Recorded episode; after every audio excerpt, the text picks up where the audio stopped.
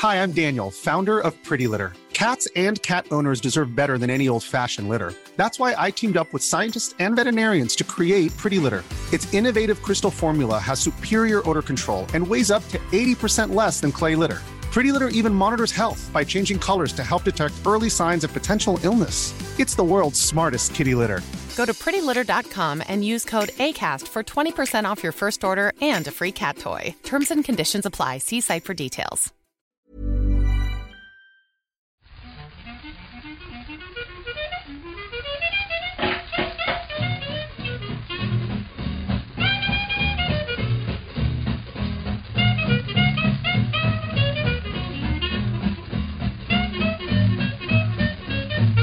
Muy buenas, amigas y amigos. Bienvenidas y bienvenidos una semana más al podcast Reload, programa sobre videojuegos que hacemos desde anightgames.com.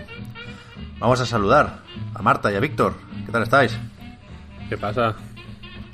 Pues nada, yo, yo muy bien. Acabo de terminar de desayunar el pan con, con aceitito y azúcar, porque es de Andalucía. Uf, Eso, eso da gustito, vaya. estaba pensando si, si arrancaba con el himno, pero no, no me atrevo, no me atrevo. No, no porque no me lo sepa, sino porque canto muy mal, ¿eh? Pero es verdad que, que me lo sé. Hacíamos la broma antes, Marta, por el line esta mañana, porque el Puy lo canta y lo canta muy bien, ¿eh? De, de ponerse en pie y mano en el corazón, ¿eh? Hombre, es que el himno de Andalucía es para motivarse. Te sale el duende con el himno, la verdad, que sí. Muy bien, muy bien. Me gusta mucho, fuera bromas, me gusta mucho el himno.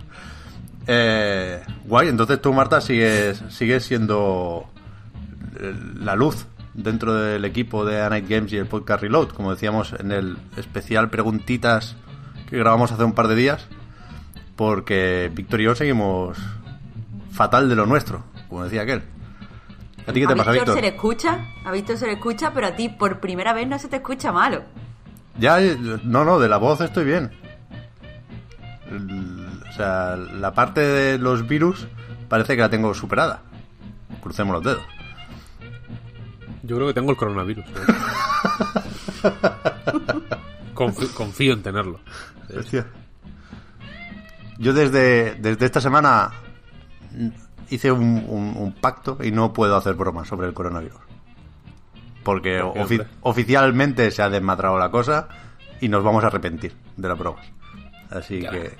Yo quiero ser el primer gamer que, que tiene el coronavirus. ¿Lo, va- lo vas como a narrar en Twitch o, o simplemente por, por ser? Hombre, eh, eh, habrá que sacarle dinerito a esto. Ya decía yo, ya decía yo. Me gusta ese pensamiento gamer. Hombre, no, eh, no, no sé, una masca- mascarilla gamer.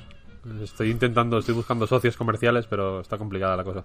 ¿Has visto que estos días rulaba por Twitter un, un, un esquema, una infografía, un póster? Que decía que las mascarillas con barba, una mierda, vaya. O sea, en tu, en tu caso, la mascarilla te la puedes poner de sombrero, te hará, te hará lo mismo. Yo el otro día había dos ton- tontos de la polla.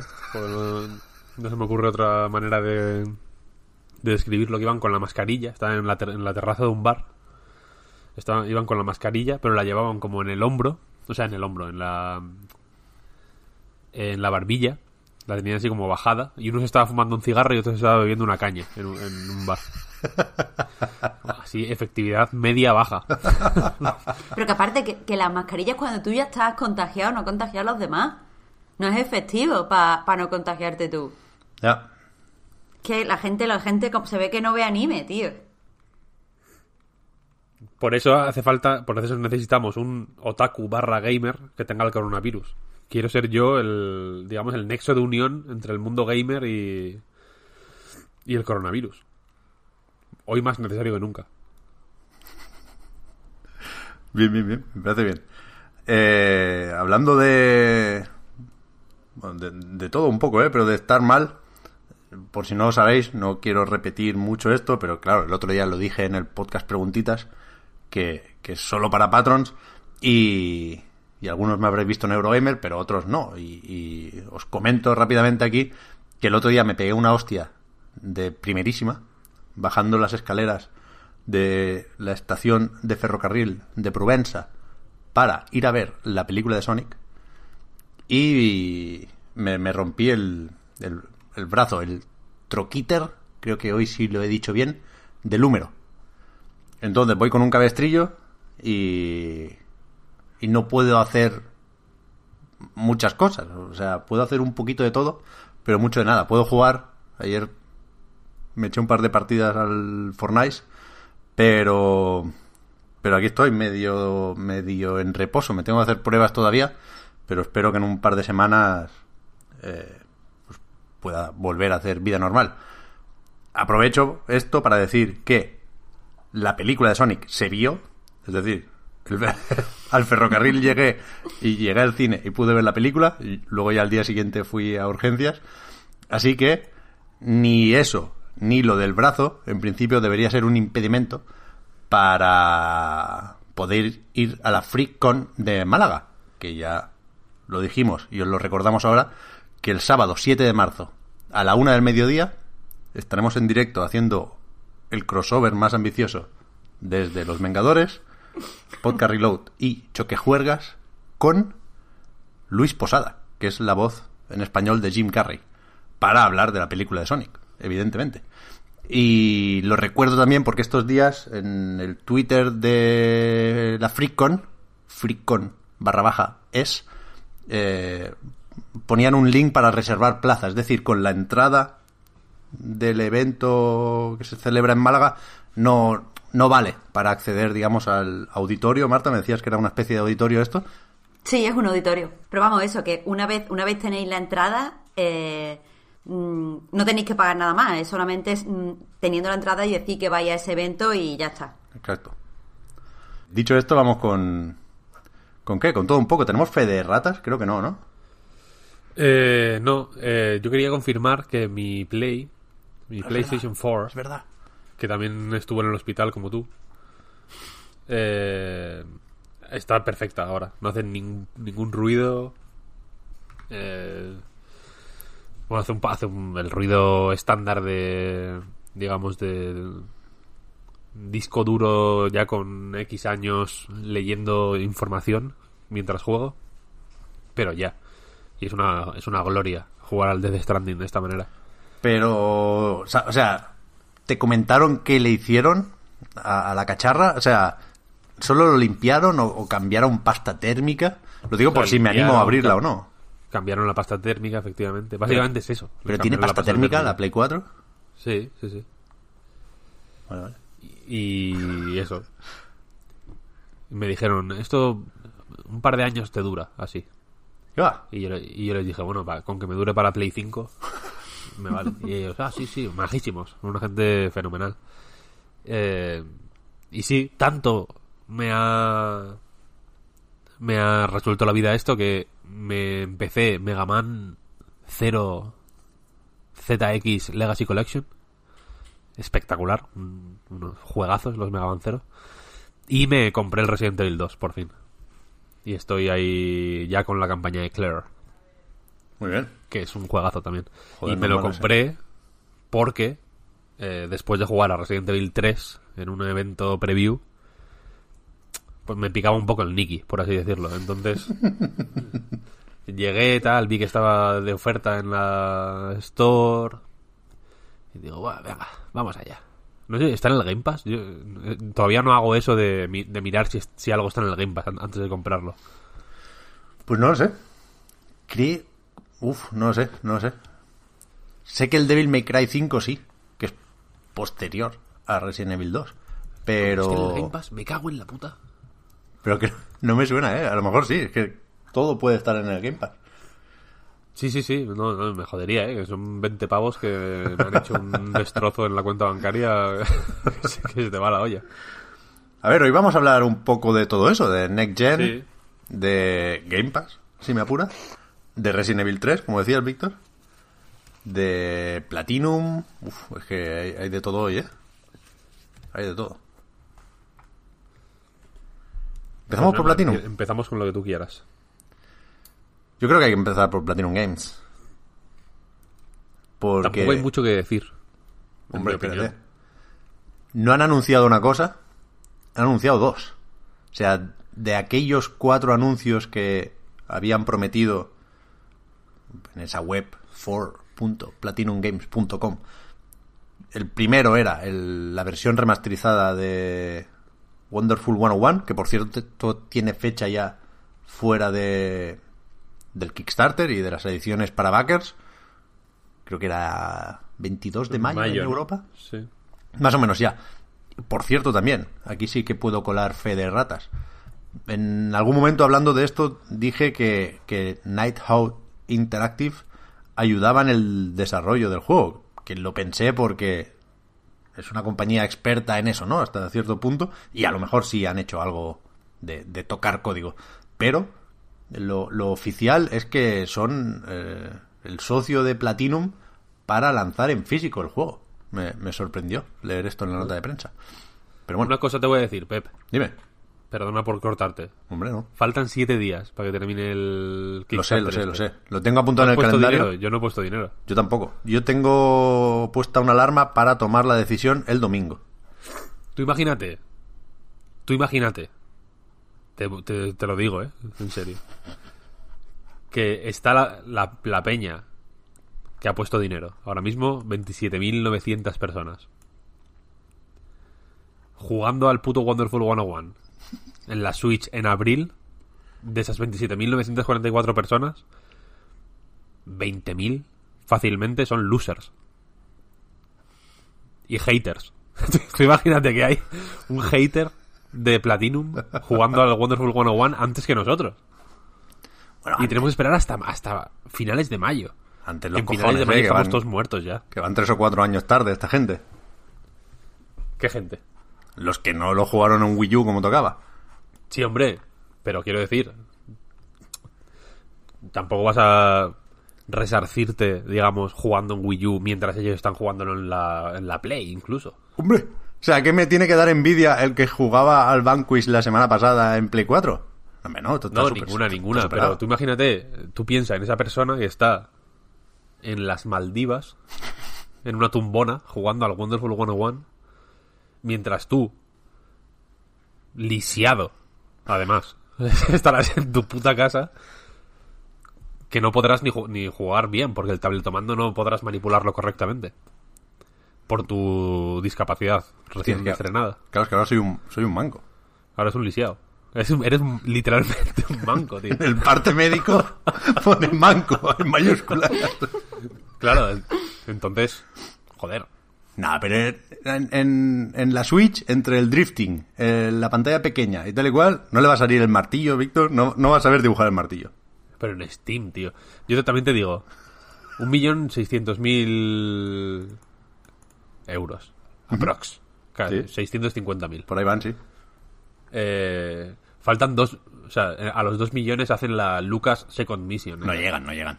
Eso ya está hecho, eh, también te lo digo. Lo meterán al final en plan, bueno, aunque no hemos llegado. y eh, dos millones veinticinco mil, o sea, dos millones doscientos cincuenta mil, eh, Orchestral Recordings. No se van a poner a Camilla ahora a tocar el violín. Eso está hecho también. No Está en la PAX, la plan- camilla. Aunque no hemos llegado a... A ver si vuelve. Hombre, El no coronavirus está en Boston. Ya. Camilla es un caramelito para los virus. Nada, yo estoy un poco nervioso ya con la puta fecha de lanzamiento. Es que, fíjate que lo, los, o sea, lo estaba temiendo, ¿eh? que pusieran una fecha de lanzamiento suficientemente posterior a la del Kickstarter, como para que no sea tan grave a ojos de, de, de los no creyentes, por así decirlo, pero que para mí fuera insoportable absolutamente. Yo no puedo vivir en un mundo en el que está el Wonderful 101 en la Switch y yo no lo tengo. Ah, yo sí, yo sí. Ese- Yo, yo estoy muy tranquilo con eso. Yo no, yo no puedo, yo no puedo, no puedo. O sea, yo, para mí ahora es opción A y opción B, únicamente. Opción A es comprarme el, el juego en físico sin prisa en la tienda. Y la opción B es pagar 200 pavos por el libro de arte y, y todo lo que viene ahí. Pero porque tú eres un hombre de extremos, yo soy una persona ponderada. Coño, pues, yo lo único que quiero es disfrutar.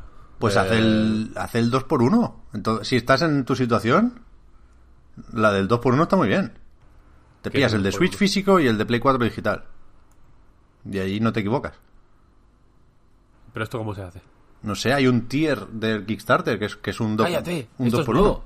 uno. Double Physical Combo, esto es, esto es nuevo. ¿Doble físico?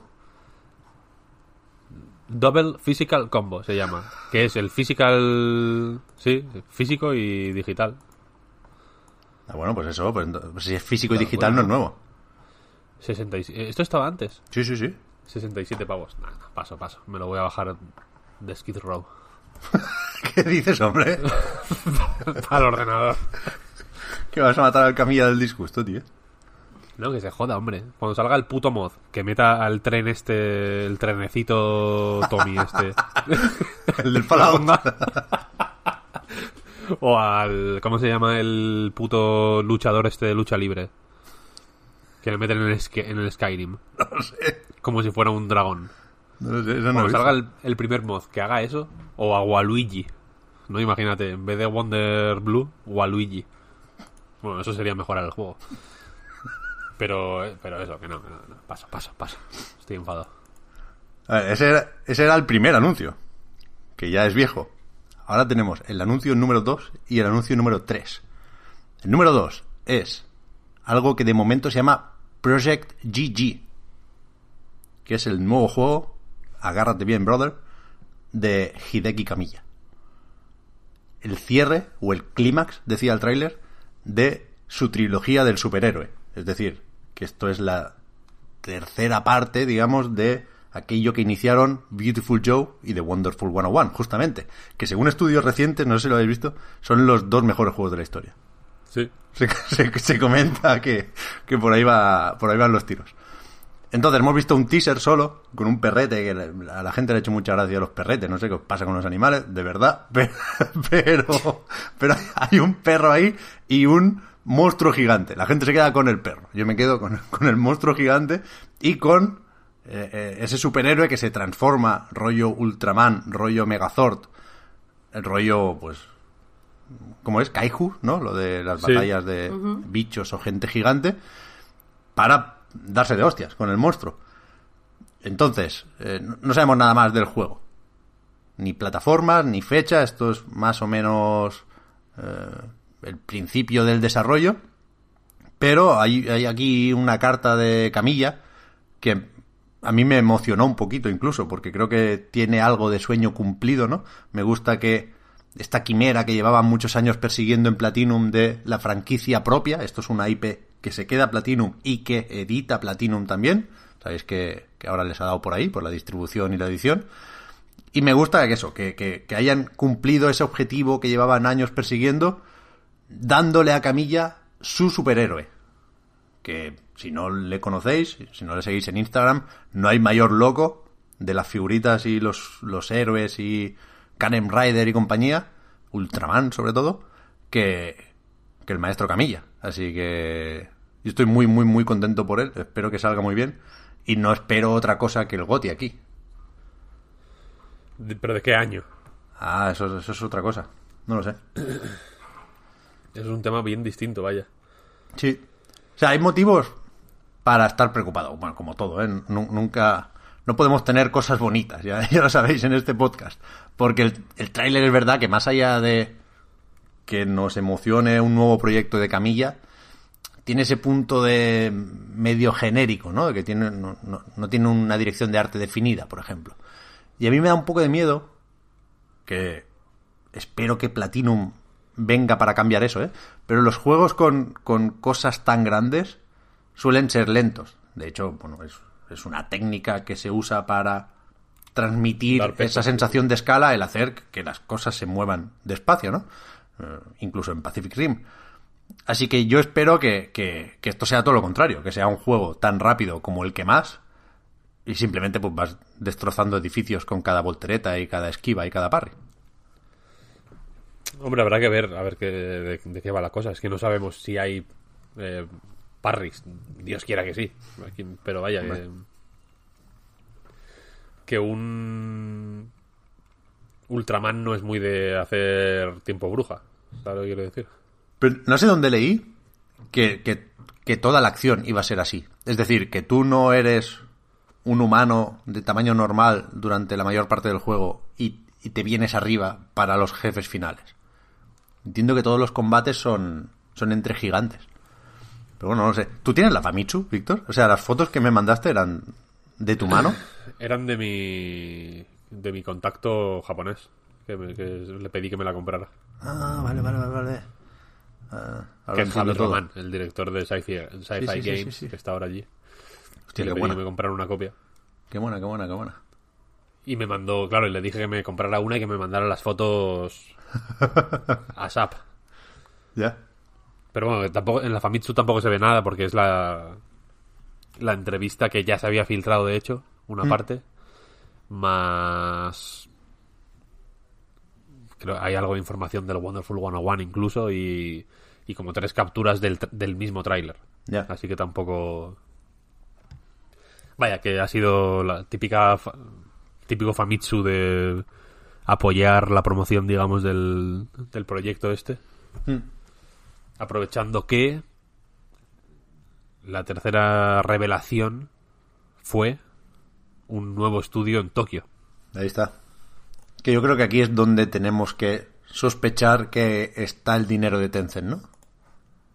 Lo decían, de hecho, vaya. Sí. Lo Vale, men- vale, vale. Es, es el primer sitio, yo creo, donde mencionan explícitamente el dinero de Tencent. Porque aquí, o sea, no, no es poca cosa, es un estudio que más pronto que tarde tendrá a 100 empleados, con algunos nombres destacados de la industria japonesa, y que decían que se pondrán a trabajar, para empezar, en este Project GG, no sé si como equipo de apoyo o será básicamente suyo el desarrollo, ¿no? El Camilla bromeaba diciendo que prefiere comunicarse por Twitter con, con como director del proyecto, ¿no? Con, con el resto de trabajadores. Pero después, y aquí la típica alarma que no para de sonar cuando hablamos de Platinum Games, también decían que este estudio se va a dedicar a hacer live games o juegos como servicios. Por supuestísimo, no tenemos detalles sobre esto, ni fechas, ni plataformas, ni nombres, ni ideas.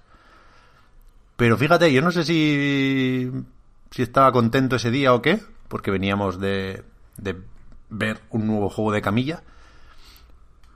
Pero yo me lo tomé medio bien. Es decir, creo que, que todo va a salir bien. A mí no me preocupa, sinceramente. Eh, me... O sea, no, me, no creo que sea motivo de preocupación eh, per, eh, per se. Ya. O sea, eh, yo tengo, yo soy una persona nostálgico y un y estoy lastrado totalmente por la, por por mi miedo al, al avance, al, al- al progreso, digamos, y al cambio, pero y me gustaría que todos los juegos de Platinum fueran como Transformers, que no tiene ningún parche. Lo- me gusta recordarlo de vez en cuando, porque lo que hay en o sea, no tiene par es, un es el único juego de PlayStation 4, probablemente, que te lo compras y no tienes que bajarte en nada. Es tal cual viene en el disco, es el juego. Y tiene bugs, pero en la página de Activision te los pone. En plan, puede pasar esto y esto. Eh, si te pasa, pues bueno. In- intenta, intenta no hacerlo, pero que no se va a arreglar. pero y aparte son dos tonterías. Eh, y me gustaría que todos los juegos fueran así, obvio.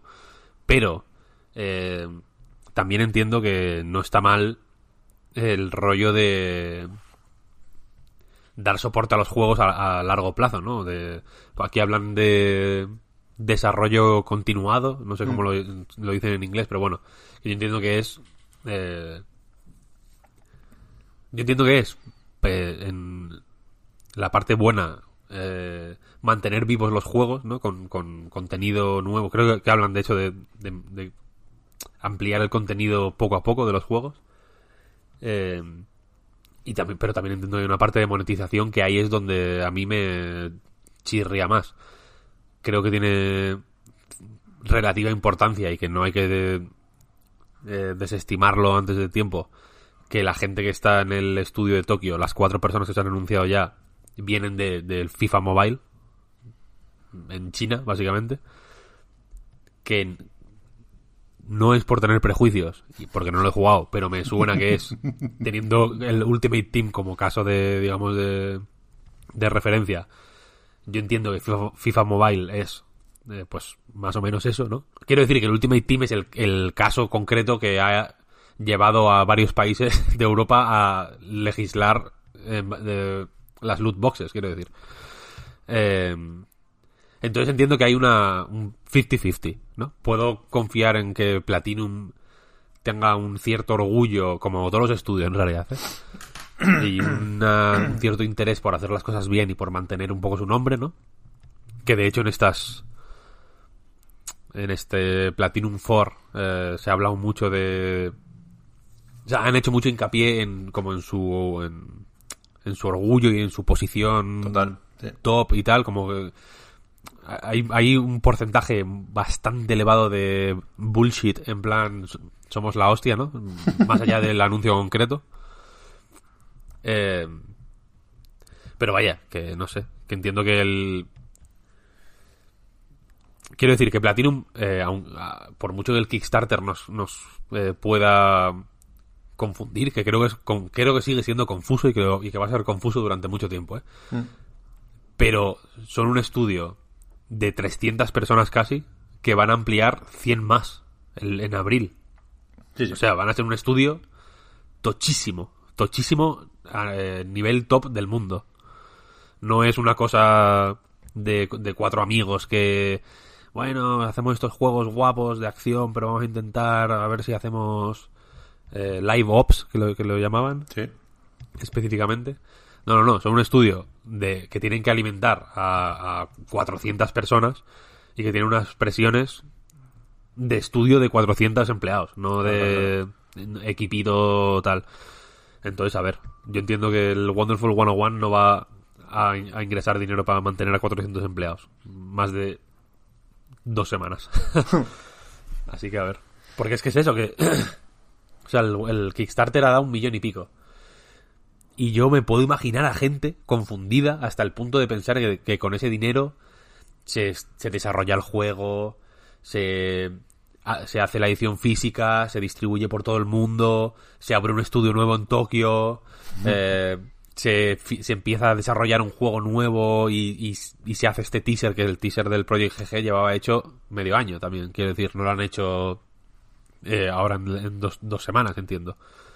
Eh, y no. O sea, t- 300 personas. Ya. o o sea, cuatro, casi 400 personas. Eh, con un millón y medio. No, no. Son dos meses. Quiero decir, no, no es una... Un millón y medio parece mucho dinero, pero cuando te mueves en esos... En esas dimensiones de, de número de empleados, es poquísimo en realidad. No es casi nada, quiero decir. Está claro, está claro. Y, y sabemos que Platinum llevaba mucho tiempo buscando financiación. ¿eh? A mí lo que me tranquiliza de todo esto, que en otro contexto me, me- me podría parecer, ya digo, alarmante, es que creo que, que tiene algo de plan y de estrategia a largo plazo y de crecimiento más o menos sano. Es decir, por una parte, insisto, lo de perseguir su IP, en los registros está, que Inaba lleva años y años y años queriendo hacerlo. Sí, sí. Y después, lo de esto de Tokio no, no parece improvisado. Quiero decir, en este caso, si, si haces clic en el 3 de la página de los cuatro anuncios de Platinum, aquí hay una carta en este caso del, del CEO de Platinum Games, Kenichi Sato, y que siempre se, se- se presentó como una figura que iba a buscar dinero. De hecho, eh, Kenichi Sato es Platinum Man. ¿no? Ahora podemos hacer una porra con esto, pero aquel superhéroe platinumniano que tenía el propulsor en el culo era una broma de April Fools que era básicamente era eso, hacer coña sobre cómo Kenichi Sato pide dinero. O sea, el superhéroe de pedir dinero, tal cual. O sea, caen billetes, se, se transforma en superhéroe y dice, eh, vengo a por tu alma y tu dinero o algo, así. O sea, es bastante, va bastante de cara en ese sentido. Así que, que yo creo que, que son buenas noticias para Platinum todo esto. ¿Que falta Bayonetta 3? Por supuestísimo. A mí me, me sentó como una patada en el culo que el tercer anuncio no fuera Bayonetta 3. O no estuviera relacionado con Bayonetta 3. Que a lo mejor el Project GG tampoco nos saca de pobres porque no deja de ser, parece, algo de nicho. Pues es verdad. O sea, yo, yo creo que, que Platinum necesita todavía encontrar una fórmula de éxito. A lo mejor viene con los juegos estos como servicios, no lo sé. Pero vaya, yo, yo estoy motivado, yo estoy contento con todo esto, la verdad. Soy optimista. Sí, a ver. O sea, a mí, quiero decir, yo cuanto más de nicho sean los juegos de Platinum, mejor, ¿eh? Para Claro, mí, claro, claro, claro. Por eso me jodió un poco el... que, un que malgastaran, entre comillas, un anuncio para anunciar un estudio, porque los Capcom 5 eran cinco juegos y los Platinum 4 ya son de momento un, un remake, o sea, un remake, ¿qué coño? Un port, un teaser y un edificio. En oficinas, sí. Entonces, raro, raro, no sé. O sea, me- porque, porque es una noticia guay para inversores, entiendo, o para imagen propia, o como quieras decirlo, vaya. Pero que. Yo adoro Platinum Games, quiero decir, y me, y me daba más o menos igual. O sea, me- es, es una noticia que yo, como fan, digamos, habría seguido.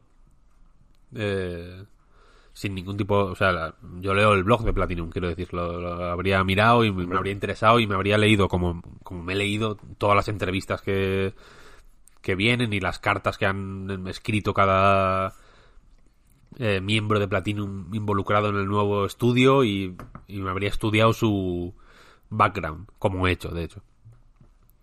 Pero, joder, empaquetarlo de esa manera como de gran anuncio equipararlo, quiero decir, a, a, ese nivel, a, a dos juegos, me parece raro. No tiene sentido. Lo que han hecho de momento no, no tiene mucho sentido, la verdad. Y falta ver la traca final, ¿eh? En Famitsu decían que el cuarto anuncio es algo muy platinum y muy interesante. Pues pues vale. pues vale. ¿Dónde está el Nintendo Direct con Bayonetta 3? ¿Sabes?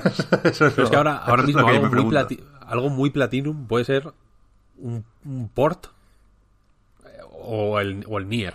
¿Sabes lo que quiero decir? Claro. Como que se difumina, eh, a mi parecer, lo, lo que es muy Platinum, realmente. Sí, Hace cinco años sabrías lo que es muy Platinum. ¿Sabes? Sí, y ahora- yo entiendo que sigue siendo más Platinum Vanquish o Bayonetta que eh, World of Demons. Pero imagínate que es el World of Demons, ¿sabes? La fecha de lanzamiento. Ya ves. Me pego un tiro, te lo que digo. al final lo hacen para Switch, ya verás. Que, que se me lleve el coronavirus. Porque no tiene sentido vivir en ese mundo. Dos cosillas solo, para terminar con Platinum.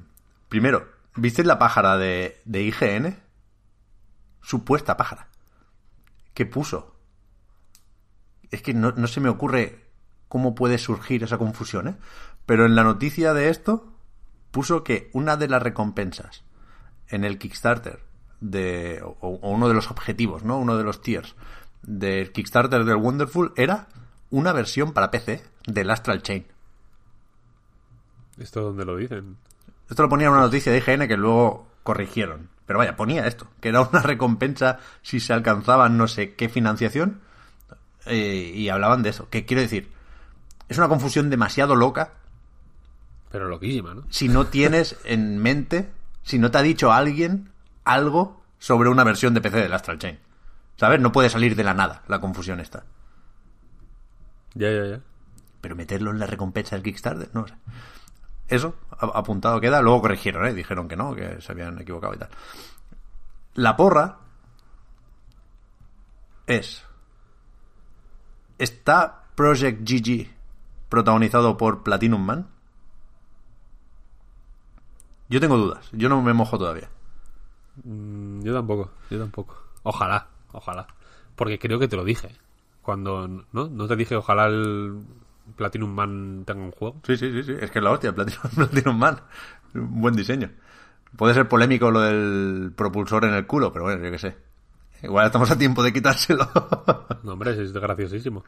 pero, pero es demasiado gracioso. Quiero decir, condiciona en exceso el tono del juego. Ya, hombre, Wonderful 101 es gracioso también. Coño, claro, claro. Beautiful Joe también. pero por O sea, eso. Yo entiendo que este, ahí son, este juego. Ahí son dibujillos. Este ya es, aquí el perrete es muy, muy real. Pero yo entiendo que va a ser cómico, ¿eh? ¿Sí? De alguna manera. Joder, espero que, espero que sí. O sea, el. Ultraman tiene un, tiene- es cómico. Ya, ya. De- por, eso me sorprende el tono visual- del tráiler. Visualmente. Hmm. Yo el tráiler entiendo que es una flipada. Godzilla ahora tiene un toque más serio. Pero es bastante de coña, ¿eh? De toda la vida. Todas las películas tienen un toque... O, ti- o tienden siempre a, a la- a un humor muy raro y muy muy curioso. Hay una película que se llama Godzilla Final Wars. Apúntatela y búscala si puedes. vale. Porque es graciosísima. La hace. La dirige el Notas. Es que ahora mismo no me acuerdo del nombre. Es el Notas que dirige las cinemáticas del Metal Gear Solid de la GameCube. Que no sé si te acuerdas que es loquísimo también. Que claro. rehicieron las cinemáticas y que Snake hace como mil paranoias de Claro que ese, acrobacias. ese y era todo. director de cine ya. O sea, no recuerdo los detalles, pero se destacaba su nombre. Es decir, se. que vaya tela lo de ese puto juego por una película, ¿eh? Se destacaba que estaba Miyamoto como productor y se destacaba también el nombre del director de las cinemáticas. Sí, sí. Eh. Que no era Kojima. Que, que tiene otra peli que se llama Versus, creo. Que es como de unos demonios que aparecen en el bosque y de un tío que los va cazando. O sea, es un, es un flipaetas de primera categoría. Y Godzilla Final Wars es suya. Y hay una escena en la que. Aparte, es como. Godzilla Final Wars es. Ahí ya, hay, ya no es solo Godzilla, claro. En las películas de Godzilla, pues está Motra, que es como una Una polilla gigante, ¿no? Está Me- Mechagodzilla, que es Godzilla eh, robótico. Hay, hay mil monstruos, ¿no? Y... Y hay una escena... la- la- el argumento va que los monstruos ya salen de Japón, digamos, y van por todo el mundo. Y hay una escena en Sydney, Australia, en la que... eh, no me acuerdo, hay un monstruo que es como un armadillo, no, no recuerdo ahora mismo el, el nombre, pero que se hace así una bola, ¿no? Y los monstruos juegan al fútbol con él. Literalmente, ¿eh? o sea, hay, literalmente hay una, hay una portería y hay una escena de Godzilla lanzándose, rollo portero, para parar el balón. Quiero decir que, estas pe- que y, es una Godzilla canónica, ¿eh? es una película de la oficial de Godzilla. Eh, que como todos los japoneses tienen este rollo que saben mezclar o que se atreven a mezclar sin ningún tipo de pudor las cosas más serias con las chorradas más eh, monumentales, ¿sabes? Eh, y a Camilla le encanta la chorrada, es una persona que, vive por y para la chorrada. 100%. Es, ca- es prácticamente Joaquín Reyes. y en- entonces yo entiendo que, que tiene que ser un poco graciosete. Es un juego, eh, quiero decir, en su en su juego su juego más conocido empieza con un personaje meándose en su nombre. Es verdad, lo vi el otro día, no me acordaba de ese principio. ¿eh? Ese hombre, claro, es un principio monumental, ¿eh? Sí, sí, sí, sí, sí. Ya, ya, yo, yo- yo, joder, ya digo, ¿eh? Yo estoy muy contento y solo espero cosas buenas. Y es- estuve, hice la, la cosa esta buscando la World Exclusive de capturar una imagen del tráiler y jugar con el contraste y los niveles en el Photoshop a ver si descubría algo detrás de- del humo y de la silueta. Y estoy un poco más por el no en lo de Platinum Man, porque en el antebrazo debería tener unas formas más angulosas. Pero no, no descarto nada, no descarto nada. Y, por supuesto, quiero decir, el tráiler, lo que decías, Víctor, es que no hay nada que le guste más a Platinum que, que meter sus mierdas en sus juegos. El tráiler empieza con una pancarta de Platinum Games, eh, el, el- el platino no pierde lustre, ¿no? Con el lema ahí y todo. Y es eso, sí, sin entrar en spoilers porque muchos lo veréis dentro de poco. Si ya metían Platinum a saco en el Wonderful 101, que es un juego de Nintendo, en uno suyo que no van a hacer. Ya ves. es que, joder, el final de, de Wonderful 101, qué locura. ¿eh? Es- es historia de los videojuegos. Es que- Historia de los videojuegos, ¿eh? Historia de los Es videojuegos. que tal cual, tal cual. Eh, ¿Qué iba a decir? No me gusta lo de que cada vez que sale algo de Platinum, la gente diga, pobre Marta, no sé qué. Porque, con- o sea, evidentemente aquí también sufrimos por ti, Marta. Pero yo tengo todavía la esperanza de convertirte. Pues precisamente lo iba a decir antes, pero después Víctor ha dicho algo y ya me, me- me he callado. Pero iba a anunciar que voy a jugar al Nier. O sea, que, que ya está ahí y voy a empezar a jugarlo. Y va a ser mi primer juego de Platinum. Pero claro, Bien, Víctor Marta, ya bien. pues ha dicho que si Nier no, que si no sé qué, y ya me, me he sentido mal. No, no, no, no, no. Nier bien, ¿eh? Quiero decir, es... Es suficientemente Platinum como para que cuente. Sin, sin ningún problema. Y suficientemente Yokotaro como para que... Sin que te des cuenta, si, te, si las ideas de Yokotaro, que, creo- que creo que te van a gustar, de hecho, Sí, yo estoy Eh, segura, ¿eh? Por lo que he visto. Sí, es muy guay. Eh, te, te convencen. Yo entiendo que subconscientemente irás eh, interiorizando la, la forma de ser de Platinum. Y, y entonces digamos que, que es el caballo de Troya. Perfecto. Totalmente. Vale, entonces voy por el buen camino. Sí, lo sí, puedo, sí, lo puedo total, decir total. con orgullito. Es lo mejor que Total, puedes total. hacer. Porque, Vale. bueno, tal cual lo ha dicho Víctor, es suficientemente Platinum sin llegar a ser café para muy cafeteros. Con lo cual... Es que es lo que buscaba, es que no puedo, no puedo empezar ahí directamente full platinum, Pep, eso, Ya, ya, ya, ya. eso va a salir mal. No, no, no, no. O sea, cualquier. Empezando por Nier, cualquier rodeo es bueno. Después puede hacer un Rising, que tiene ahí. Y luego ya Bayonetta. Sin miedo. Vale, vale. ¿Pero bayoneta en Switch o bayoneta en Switch no? Porque es que tengo, tengo el bayoneta de Switch. Hombre, sí, pero empezando por el 1, claro. Vale. Bueno, pues nada, esa, esa es mi idea. Yo me voy a quitar prejuicios, voy a empezar con el Nier y a ver qué pasa. Pero también os digo que estos 40 minutos que había estado de Platinum, os los voy a devolver cuando salga el Animal Crossing. Espero que lo sepáis. Bueno, o ahora mismo, ¿eh? Que decíamos que el- de momento el titular de la PAX, ni Baldur's Gate 3 ni leches, que es el stand de Animal Crossing. Es que es bonito, tío, es que es bonito. es que el agüita, ¿qué, hacemos con esa agüita? Es que ojalá hubiera ido. Mira que odio hacerme fotos, pero ojalá hubiera ido a hacerme allí todas las fotos del mundo, tío, vestido como el gatillo ese que te juzga que dice Víctor.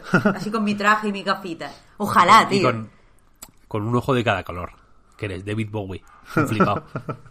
A ver, yo no me hubiera. Yo, yo no llego a eso al, al deep. Eh, eh, ¿Cómo se llama esto? De, de. Al deep cosplay, pero bueno. Lo hubiera, lo hubiera intentado con estilo. Ojalá. Porque es que los árboles son bonitos. La animación del agua es que es increíble. La estaba viendo y pensaba que era mentira.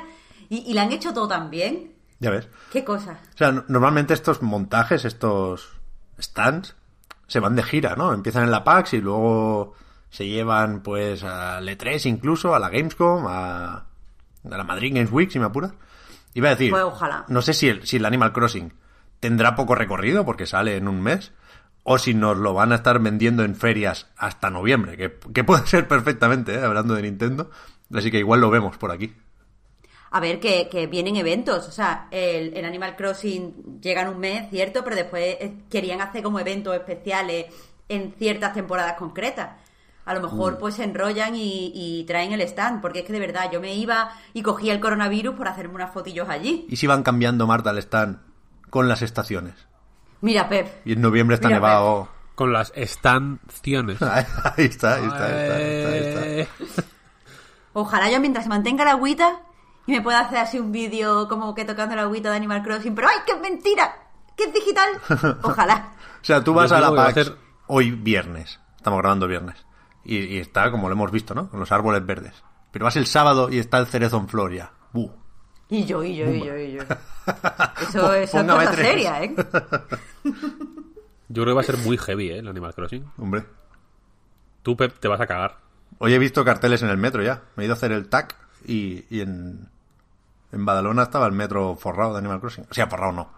Que, que ahora se forran de verdad estaciones de metro, ¿eh? Hablo de, de pósters normales. Yo también vi carteles, pero no sé dónde.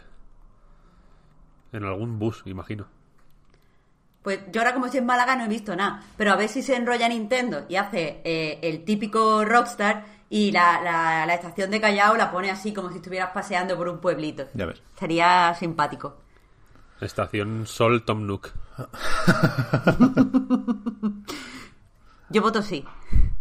Pues eso, la PAX se está celebrando. La, la GDC, perdón, peligra un poquillo por lo visto, porque estos últimos días se han bajado por miedo al coronavirus eh, Unity, Microsoft, Epic y alguna más, pero creo que las tres más importantes eran estas tres. También Jason Schreier ha dicho que no, que no va a hacer noticia de que el Jason no va a la GDC. Y estaban pendientes de si anuncian que se cancela el evento, pero decías, Víctor, que seguramente no porque no tienen previsto devolver el dinero de las entradas, que es un buen dinero. Así que ya veremos qué pasa con esto. Iban o pretendían hacer muchas cosas por videoconferencia, a ver qué pescamos de ahí, pero sí que está funcionando con cierta normalidad la PAX de Boston estos días, que insisto, supongo que dejará algún titular más durante el fin de semana, ya os contaremos, Pero de momento lo tocho es el gameplay reveal de Baldur's Gate 3. Que a mí me ha sorprendido bastante, la verdad. Sin ser yo el público objetivo, quiero decir, las, las ganas de Baldur's Gate 3 siguen estando un poco al mismo nivel. Pero, pero me ha sorprendido hasta qué punto es ambicioso. Y, y, y lo sabíamos con el anuncio ese que se hizo en un vídeo de Stadia. Y Larian decía que iba a aumentar un montón el, el, el estudio. Pero que esto es. Yo diría que. que nivel Witcher, vaya. Me, me, creo que es imposible no compararlo viendo las escenas de diálogo que son muy cinematográficas, ¿no? Que no se ven desde arriba creo que, que, te viene a la mente de Witcher por, por, por, la calidad de los gráficos y por lo, lo complicado que tiene que ser mantener ese nivel de detalle y esa atención pues al encuadre y a los gestos y a, a la dinámica de los diálogos en un juego que tendrá infinidad de diálogos. Sí, Larian, joder, es que es un estudio bastante top, ¿eh? En realidad. Ya, yo, yo es que no he jugado los Divinity Original Sin, y me cuesta imaginar lo, lo, lo, que van a hacer aquí. Tampoco tengo muchas referencias de cómo son los estudios belgas, ¿no? Como es el caso, pero, pero poca broma con esto, ¿eh? No sé si sabes cuál es la historia del Arian. No. Pues es curioso, porque estoy buscando ahora para para darte información eh, certera, pero creo que durante un tiempo, sí, de hecho sí, o sea, hicieron eh, Divine Divinity, digamos, que es como el, primer rolazo de la, del universo Divinity. Y luego estuvieron varios años haciendo juegos educa educativos. Como eh, edutainment, vaya. Hasta y luego mientras, mientras hicieron eh, Beyond Divinity, que es como una secuela no muy, no muy lejana al Divine Divinity. Pero hasta Divinity Original Sin, que fue un poco la, explosión de. cuando se hicieron más populares, ¿no? Eh, estaban haciendo juegos educativos. Combinando el rolazo con la, con la educación, por así decirlo. Y poco a poco, joder, se ha convertido en un estudio suficientemente tocho como para hacer el Baldur's Gate 3, vaya. Ya ves. Que es una. que no es una. no tienen una progresión de queremos hacer esto o mierda, vaya. Que se, han man se han manchado las rodillas eh, cuando ha hecho falta, vaya. ¿Ya? ¿Habéis visto, aunque sea por encima, el, el gameplay reveal? Lo está viendo antes, sí, cuando mm. nos lo has pasado. Exacto, no entero, pero sí. O sea, aquí supongo que la, la amiga está en el sistema de combate, ¿no? Todo lo demás se puede presuponer hasta cierto punto. Bueno, la historia es de una especie de calamares que te que controlan la mente de la gente y, van capturando por ahí a personas, te capturan también a ti y les meten como una larva en el ojo y creo que en, una semana te conviertes en, en, calamar, ¿no? Esa larva va creciendo y te, te reemplaza, como se vio en el, en el primer vídeo. Entonces tú... Como el, como el coronavirus. Correcto. Entonces tu objetivo al, al, principio es buscar a alguien que, que, te pueda curar de esta mierda, que no, que no tiene que ser agradable. Entonces, más allá de eso, y de que te puedes crear un personaje o puedes escoger una historia ya hecha, un origen predefinido, pero hay razas y subrazas y toda la variedad que te puedas imaginar del universo Dungeons and Dragons, eh, yo creo que había dudas sobre el sistema de combate. Y insisto, no soy experto en la materia, pero entiendo que aquí han mezclado varias cosas y han añadido cosas nuevas, pero es bastante sorprendente. Quiero decir, lo que desde luego no han hecho es partir de Baldur's Gate, ¿no? Que antes leí a alguien que no, no sé cómo de oficial o de etiqueta es esto, pero que llamaba a ese sistema de combate tiempo real con pausas. Sí, es así, se llama así. Y este es, es por turnos, es o sea, o sea, muy... es, más Divin es más Divinity Original Sin 2. Se claro. parece bastante, vaya. Pero que tiene mucho de, de, contextual, de acercar un arco a un fuego para prender las flechas y hacer más daño. Sí, sí. Puedes incluso ponerte en modo turnos antes de empezar el combate para posicionar a, o sea, los miembros de tu equipo y poder sorprender a los enemigos lanzando flechas desde arriba y esto así. No sé, parece hiper flexible el sistema de combate. Y la premisa es hacerlo muy, muy, muy rolazo de forma explícita. Al final no sé hasta qué punto es Wizards of the Coast intentando recordar a todo el mundo que esto viene del, del rol de mesa y de dados, pero hay dados eh, literales en el juego, ¿eh? hay, hay tiradas, hay momentos en los que estás en un diálogo y dices, bueno, mm, intento usar el carisma para convencerlo de que me deje pasar. Y, y, lo que te pide es una tirada, es decir, tienes que sacar un 6 o más y ¡pim! tiras el dado de 20 caras y, a ver qué sale. No sé, es, es curioso, me parece un juego, bueno, ya lo suponía, ¿eh? pero que tiene que estar la gente subiéndose por las paredes de, emoción. Los roleros. Yo te recomiendo, Pep, que juegues de hecho a Divinity Original Sin 2. Primero tengo que jugar una partida de rol con Marta. Ya, ya, ya lo sé, ya lo sé. que nunca, he jugado a rol, nunca he jugado a rol. ¿Tú has jugado, Víctor? Yo he jugado, sí. Yo jugaba ah. Vampiro y Señor de los Anillos.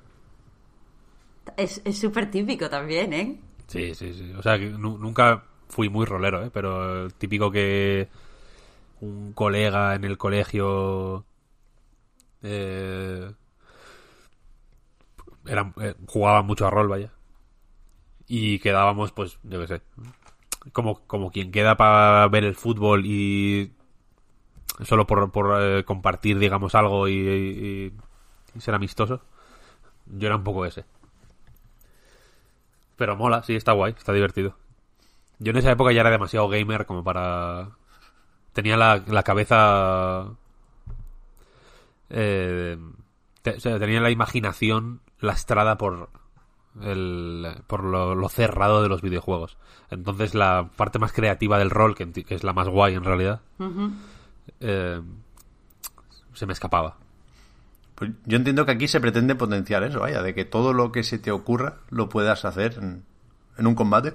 Me parece guay. Además, fue una presentación muy honesta, real, humana incluso, porque aquí estaba el, CEO del Arian, Sven Vink, y, al pobre le salió casi todo mal, sobre todo al principio. Eh, lo mataron en el primer combate que hizo eh, de, de, la forma más patética, o sea, no fue culpa suya porque falló dos o tres golpes de estos de 90% de probabilidad de acierto, pues nada, miss. y, y fue bastante, eso, bastante real en ese sentido, que no, no cabe esperar downgrade, porque de hecho, y esto a mí lo que más me sorprendió, y creo que es el titular de la presentación, decía que esto pretende estar disponible en acceso anticipado en un par de meses yo había leído que a finales de año, que lo decían en una en una reunión con inversores, Larian lo dijo, vaya, que, el, que a finales de año estaría disponible.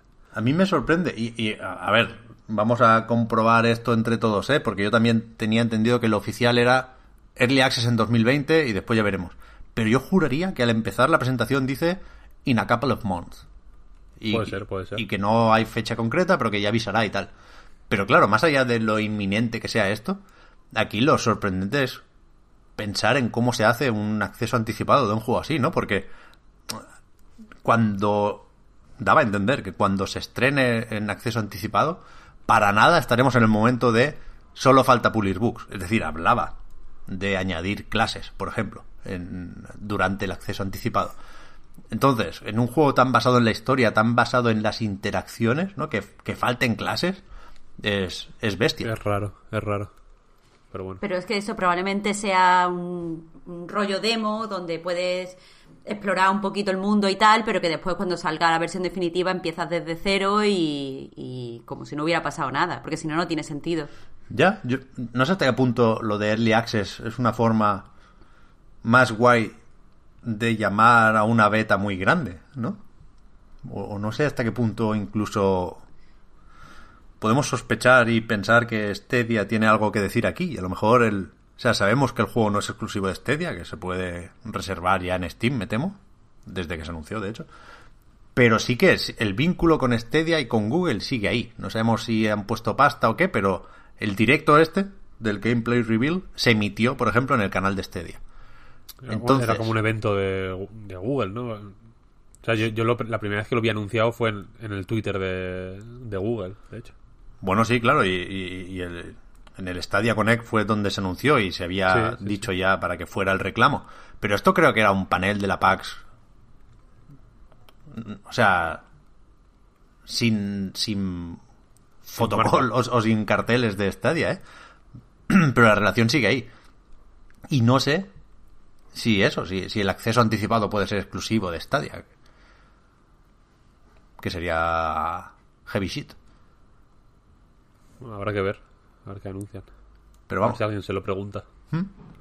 Sí, supongo que se podrá probar en la PAX. o- Bueno, no sé, no sé, no sé. Pero está, está interesante, ¿eh? Yo creo que es una muy buena noticia para los fans del género. El, el cómo pinta de este Baldur's Gate 3. Sí, sí, Está sí. guay. Y después nos toca la sección Next Gen. Que esta semana sí que, que no está pillada con pinzas ni, ni tenemos que forzar el discurso para hablar de consolas nuevas. Porque ha Un poco anunciado... pillado con pinzas, ¿eh? ¿Eh? Un poco pillado con pinzas. No, tío. Ahora lo A ver, hablaremos. Pep ya advirtió que por lo menos cinco minutos al final del programa íbamos a hablar de la Next Gen. Dado eso, o sea, como eso va a pasar, esta es la semana que menos cogido con pinzas está. Ya, bueno. O sea, yo creo que ahora manera- estamos en un punto en el que ya no se puede no hablar de Next Gen. Hay que ver cómo de fácil o de difícil nos lo ponen, pero pues está aquí la Next Gen. A ver, Pep, en realidad se puede no hablar de Next Gen. es facilísimo, pero, pero Es bueno, más yo entiendo que fácil- te hace ilusión. Es más fácil no hablar de Next Gen que hablar de Next Gen, de hecho. ¿Pero qué dices, tío? Porque es- que se ha escrito aquí un artículo del Phil Spencer. ¿Cómo no vas a hablar de esto? Bueno, bueno, ven- venga, venga. What Coméntalo. you can expect from the next generation of gaming. Esto, insisto, ¿eh? ha salido de la pluma de Phil Spencer, que ha escrito en, en el sitio oficial de Xbox de, noticias un- una serie de características de Xbox Series X que es verdad que tiene mucho de recordatorio, ¿no? Que, que, que varias de las cosas que se destacan aquí ya las sabíamos, pero tiene alguna cosilla nueva también. El resumen, 12 teraflops, el, el- shading variable este que ya se había visto es una herramienta, una tecnología, una técnica que habíamos visto en, en presentaciones de Nvidia en el SIGGRAPH y puede darnos varias alegrías por lo visto. Eh, ray tracing con aceleración por hardware gracias a DirectX, lo de poder encender la consola y continuar la partida donde la habías dejado con varios juegos al mismo tiempo, ¿no? Que esto también se había dicho, pero ahora han contado algún detallito más. Decía Major Nelson que esto funciona incluso cuando la consola se reinicia después de una actualización, así que guay. Y después lo que más se ha comentado quizás es esto del Smart Delivery, que hace que... O sea, el resumen es que solo compras una vez cada juego, ¿no? Y a partir de aquí, esta cosa hace que se descargue la versión del juego o aquello que necesita la versión de- del juego eh, optimizado para la consola o, la plataforma en la que lo utilizas. Es decir, que sabe si estás jugando al Cyberpunk 2077 en una Xbox One o en una Series X y pues eh, añade las mejoras que soporte la consola sin, sin que tú tengas que prestarle mucha atención al proceso. Pongo el ejemplo de Cyberpunk porque CD Projekt ha dicho que efectivamente la versión para Xbox One que deberíamos esperar para septiembre de este año se actualizará de forma gratuita cuando esté lista la versión para Series X. Que en principio CD Projekt dijo que no sería para el lanzamiento de, la nueva consola de Microsoft, pero bueno, ahí estará, ¿no? Entonces, esto sabemos que Microsoft lo implementará con todos sus juegos, faltaría más, y ya estaba Halo Infinite anunciado para, para One y, y lo que venga después. Y es algo que, que dejan como herramienta para que las otras compañías decidan si lo usan o no. A ver quién es el listo que dice que no, ¿sabes? A ver qué... A ver cómo Square Enix intenta vender dos veces el Outriders, decía el otro día. Pero bueno, está guay, ¿no? Ah, a mí me parece la hostia esto. O sea, yo creo que es lo esperable a estas alturas de la película, ¿no? Y sobre todo viendo la trayectoria de Microsoft durante los últimos años al respecto. Pero que es, que es una confirmación que yo esperaba, vaya. Que, que, tenía ganas de salir de dudas con esto. Y que. O sea, yo, imagino que no será la única noticia buena, digamos, que tienen guardada, ¿eh? de, de este tipo. De, de quality of life, por así decirlo. Y creo que ahí es donde más le pueden eh, ganar terreno a Sony, la verdad. ¿Pero tú En crees este que PlayStation cosas. 5 puede no hacer esto?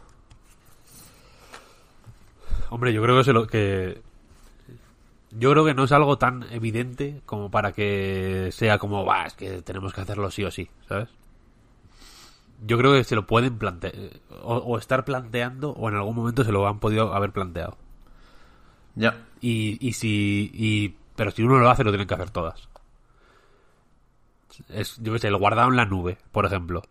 No es algo tan evidente como para que digas, joder, es que no me puedo creer que en la GameCube no existiera. Pero ahora mismo, o tienes guardado en la nube, o, es que eres un producto del pasado ya. ¿Sabes? No hay. Es inimaginable que algo no tenga guardado en la nube, ¿no? Como que eh, cu- cualquier objeto que, que pueda guardar ar- archivos de cualquier tipo tiene que tener guardado en la nube. Consolas incluidas. Y con esto lo mismo. Vaya. Ya, yo creo que sí. O sea, a mí me, es- como, como el Game Pass y como- quiero decir que Microsoft está implementando una serie de eh, funcionalidades y de y tomando una serie de medidas que son poco intuitivas en el sentido de Game Pass es la hostia obviamente pero hace que, que sea mucho más jodido calcular eh, cómo se gana dinero de ahí, vaya, haciendo juegos. Por ejemplo, eh, cómo, cómo puede afectar a la manera de consumir eh, videojuegos del gran público, etcétera, etcétera, etcétera. Y por eso no es una decisión intuitiva y que, y que digas, va, impepinable. Pero en cuanto la implementas, game changer.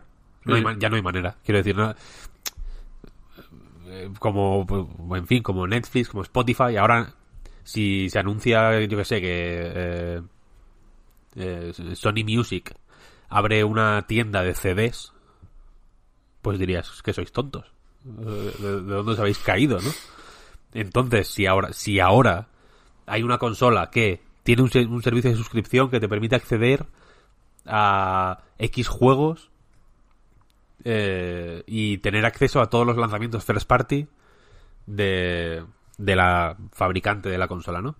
Eh, que te permite eh, comprar juegos para cualquier plataforma y que tú simplemente y que simplemente la consola de manera inteligente se descargue la versión correcta para aprovechar al máximo el hardware que, que tienes en ese momento.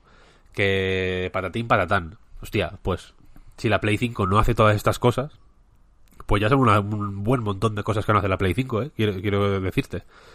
O sea, que, que muy bueno tiene que ser un Uncharted 5 para, para compensar todo eso. Que ya puede venir Nathan Drake a hacerme la comida a casa. Es que es así. O sea que son cosas muy... ¡Boom! Y, y muy pocas compañías pueden permitirse hacer esto, ¿eh? Y, y, y para compensarlo, tienes que ser como Nintendo. Es decir, que tienes que sacar 20 juegos al año tuyos. Y, y que- y tu consola tiene que ser increíblemente diferente para que... para justificar que no hagas lo mismo. Y aún así, anda que no se le ha tirado mierda, yo el primero, y merecidamente creo, a Nintendo por las mil cagadas del guardado en la nube, precisamente, Claro. por, por su... por esta especie de juegos con Gold de la NES y la Super Nintendo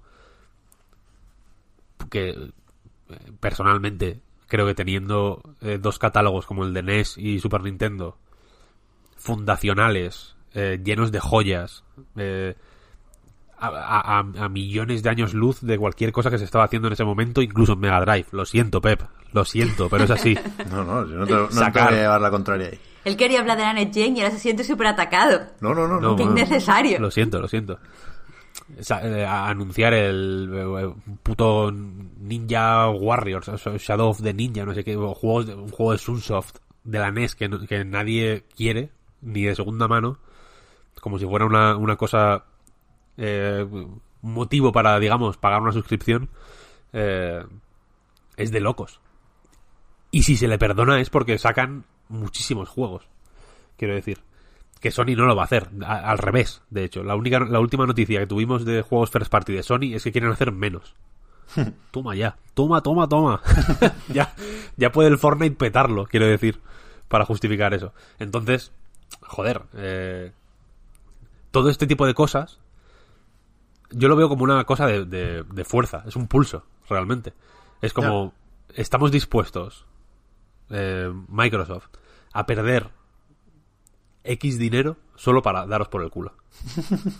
Sí, y para que sí. vosotros no podáis permitiroslo. Que al final la, la- la competencia es esto y, y cada uno tiene que jugar en base a sus puntos fuertes y uno de los puntos fuertes de Microsoft desde hace no tanto tiempo y esto lo hemos dicho aquí y lo ha dicho Phil Spencer varias veces, ¿no? Refiriéndose al apoyo de Satya Nadella que ahora ve más clara pues, la idea o el proyecto de, de Xbox Game Studios. Pero vaya, el punto fuerte es eso, el, dinero de venga donde venga, de la nube y de la apuesta por las suscripciones. Pero el tema es, y, y- y- siento desplazar la conversación hasta PlayStation 5, porque al final aquí quien saca la noticia es Microsoft, ¿eh? pero, pero también se entiende que los interrogantes están en Sony y que, quieras que no, esto ya lo sabíamos. Quiero decir, más allá de los detalles que se han dado y que faltan por dar, en plan, el otro día me acordaba de las carátulas, ¿no? Vale, se compra una vez el juego, pero habrá dos ediciones físicas para cada juego, ¿no? O en función de si tengo ya la Series X o no, o, o- se unificarán las portadas y se pondrá simplemente Xbox, ya veremos, hay detalles, pero la idea central es esa. Cada juego se compra una vez, ok. Igual que el discurso de la compatibilidad ha sido uno de los pilares centrales de Xbox antes de Series X y con Series X todavía más, ¿no? Porque hay más generaciones compatibles todavía. Con lo cual, quiero decir que esto era esperable, que esto no es un, un bombazo informativo y yo sinceramente lo veo como una estrategia, una buena estrategia, para que Xbox esté en el top of mind, que dicen aquellos, durante la PAX. ¿Sabes? A lo mejor no te enseñamos Halo Infinite, a lo mejor no te enseñamos Hellblade 2, pero oye, si sale un tráiler nuevo del Cyberpunk o de cualquier otro juego third party, que sepas que lo podrás jugar sí o sí en Series X, ¿no? Al final es eso, tener presente la consola. Pero la pelota está en el tejado de Sony desde, desde hace tiempo, pero ahora todavía más, porque en el momento en el que CD Projekt dice esto, la versión de Xbox One de Cyberpunk 2077, que es el premio gordo de este año seguramente, mola más que la versión de Play 4. Ahora- o sea, ahora mismo por lo que sabemos, ¿eh? Y no hablo de resolución y hostias técnicas ni Digital Foundry, pero sí que no sabemos qué pasará con la versión de PlayStation 4 de Cyberpunk 2077 y sí sabemos qué pasará con la versión de Xbox, ¿no? Y a lo mejor pasa exactamente lo mismo con, con PlayStation 4 y simplemente CD Projekt no lo puede decir porque primero tiene que decirlo Sony, ¿no? Y por eso yo, más allá del ansia, creo que es importante empezar a mover ficha en, en- la casa de los de PlayStation, porque me parecería grave llegar al lanzamiento de The Last of Us parte 2 sin saber si ese juego nos valdrá en PlayStation 5, si se mejorará en PlayStation 5, que hay motivos para pensar que sí, ¿eh? hay patentes de la emulación y la retrocompatibilidad con mejoras. Yo tengo mucha, mucha, mucha fe en esas patentes. Pero, hasta que no nos digan lo contrario, o hasta que nos digan lo contrario, también hay razones para esperar The Last of Us parte 2 Remastered, que sería pues, pues- pues de, de- de coger las antorchas. En, en 2020 sería de coger las antorchas, creo yo. Vamos a ver. la Play 5 va a salir el 26 de noviembre de 2020. Hostia. Por ejemplo. Por ejemplo. No, porque es un jueves, yo qué sé, 26-27. eh, ¿qué fecha límite les damos? Ya tendrían que haber. Si, si fuera esa la fecha, ya tendrían que estar anunciando cosas. O sea, No, ya, ya habría pasado la, la- la fecha límite que yo creo razonable. yo creo que ma- mayo. Mayo es la fecha límite. yo creo que hay, hay que Mayo ir es muy a, tarde, tío. hay que ir a 26 de comprar The mayo- Last of Us sabiendo qué pasa con ese juego en Play 5. Esa es mi fecha límite. 26, 29 de mayo. 29 de mayo salen las tofas. Creo que sí, ¿no? Pues 26. Eh, 26 de mayo faltará 6 meses para esta fecha de lanzamiento de PlayStation 5. Que es mi porra, por cierto. 26 de noviembre.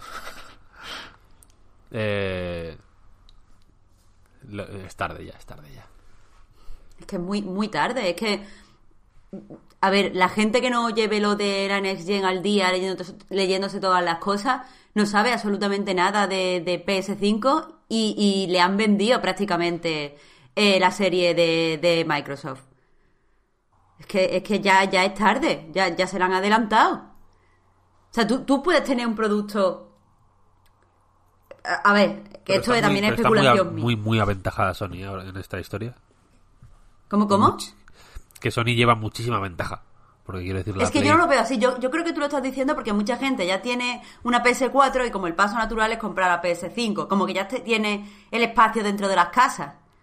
Pero, eh, y eso a lo mejor creo que, que es cierto hace 10 años, donde la gente ya había tenido cierta satisfacción con tu producto.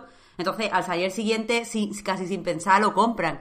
Pero ahora con redes sociales y donde la gente relativamente hace, o sea, se informa más antes de comprar, yo qué sé, tío.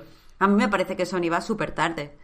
Que a ver, que ojo, que lo primero que dijo Mark Cerny sobre PlayStation 5 fue que sería retrocompatible, ¿eh? Evidentemente, falta ver si todo el catálogo entra ahí, si, si De qué manera, ¿no? retrocompatibilidad funciona con los discos, por ejemplo, que por cierto, el Smart Delivery sí ha dicho Microsoft que funcionará también con los juegos físicos, ¿eh? por eso hablaba de las carátulas antes. O sea, retrocompatibilidad hay, la, la intención de hacer suave, smooth, la transición entre PlayStation 4 y PlayStation 5, evidentemente está ahí. Yo hablo de lo que se está comentando ahora con el Cyberpunk y el Smart Delivery, ¿eh? que es un paso más allá, que es decir, vale, en principio debería poder jugar a The Last of Us parte 2 en PlayStation 5, ok, pero si en algún momento se le mete ray tracing a esto, voy a tener que volver a pagar. La respuesta debería ser no, ¿eh? pero, pero insisto, que no hablo aquí solo de retrocompatibilidad. El Smart Delivery va más allá de la retrocompatibilidad. O sea, el, que esa es otra. No sé hasta qué punto se puede parchear un juego de One para ponerlo a punto en Series X o, te descargas un archivo, una serie de archivos completamente nuevos. Pero vaya, la, la idea central es muy clara de pagar una vez por cada juego, ¿no? Y a partir de aquí te entran todas las mejoras que se le puedan añadir a ese juego. ¿Tú qué, habías dicho, Marta? Perdona.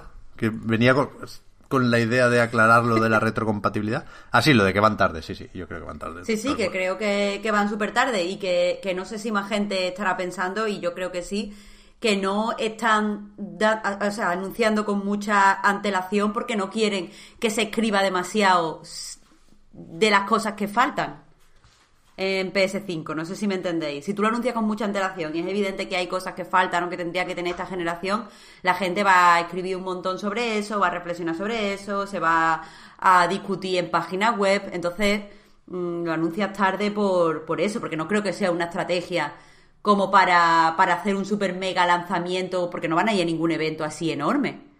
Entonces, lo único que, que me hace pensar todo esto que vayan tan tarde es que no quieran que se diga que poco, no sé, poco next gen, esta next gen.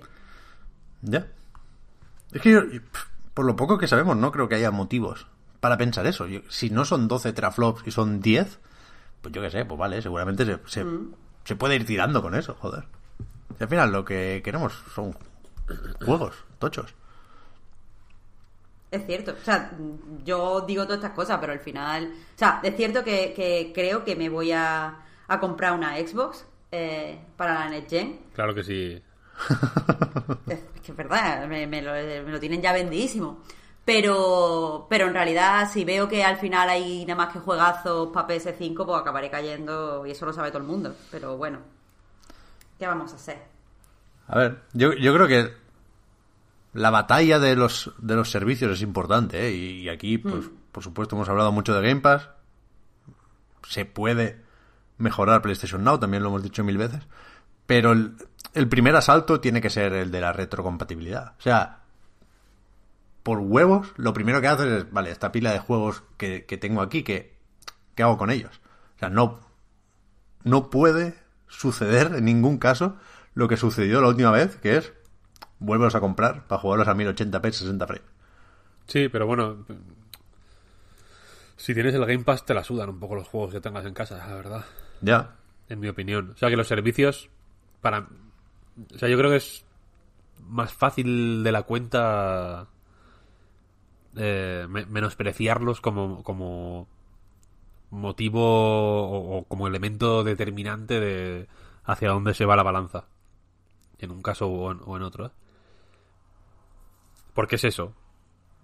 Tú pon que, que te compras la Xbox eh, Series X y tienes el día 1 20 juegos que, que- en los que puedes ya comprobar la la pues la- las- las- los avances eh, gráficos los graficotes la potencia que- de la consola etcétera pues joder eh, probablemente sea un, un- motivo de compra interesante no en realidad eh, Quiero, porque eh, tú da, da por supuesto que la te van a vender la consola con tres meses de, de Game Pass.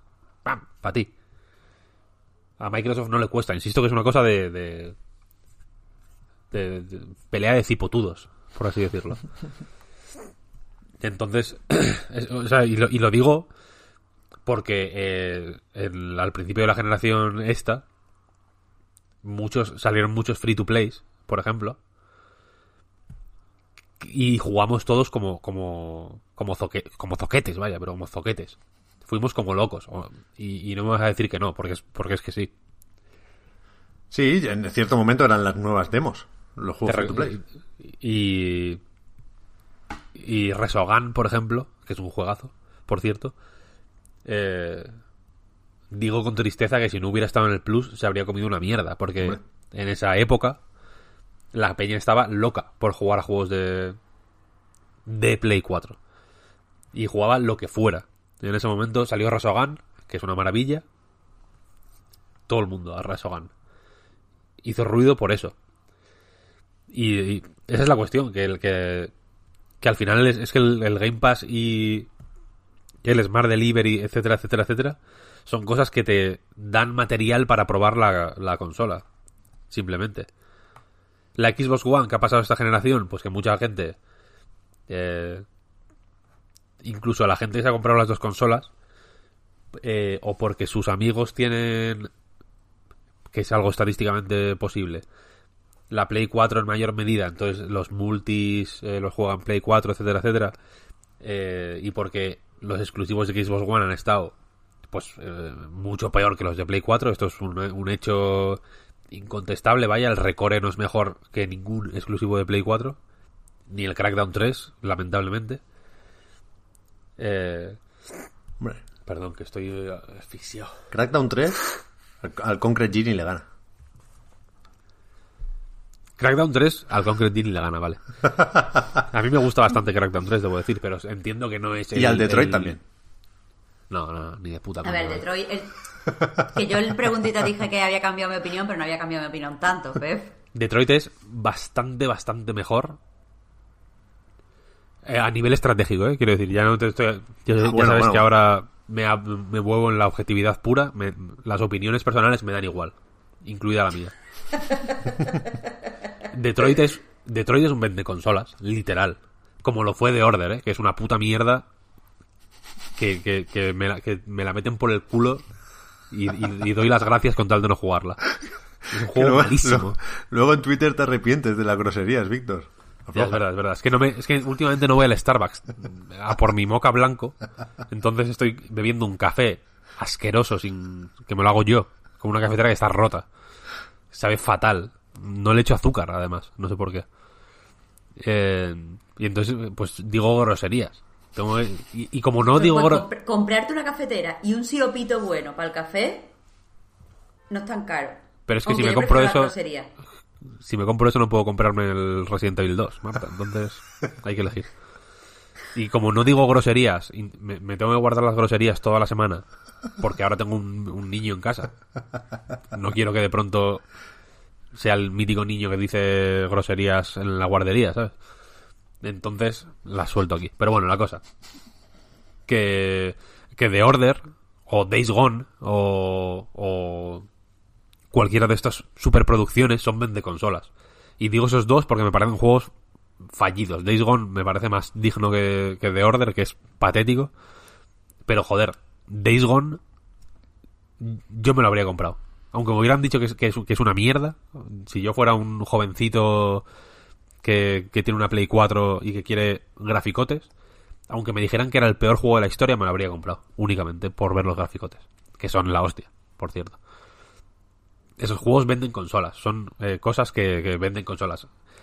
Y que, Eh, y que a la gente no le tiene por qué gustar las cosas. Quiero decir, que muchas veces el público y la prensa no coinciden. El del Detroit, pues el Detroit tiene sus cositas, pero yo conozco un montonazo de peña que le encanta el Detroit. A mí me gusta mucho.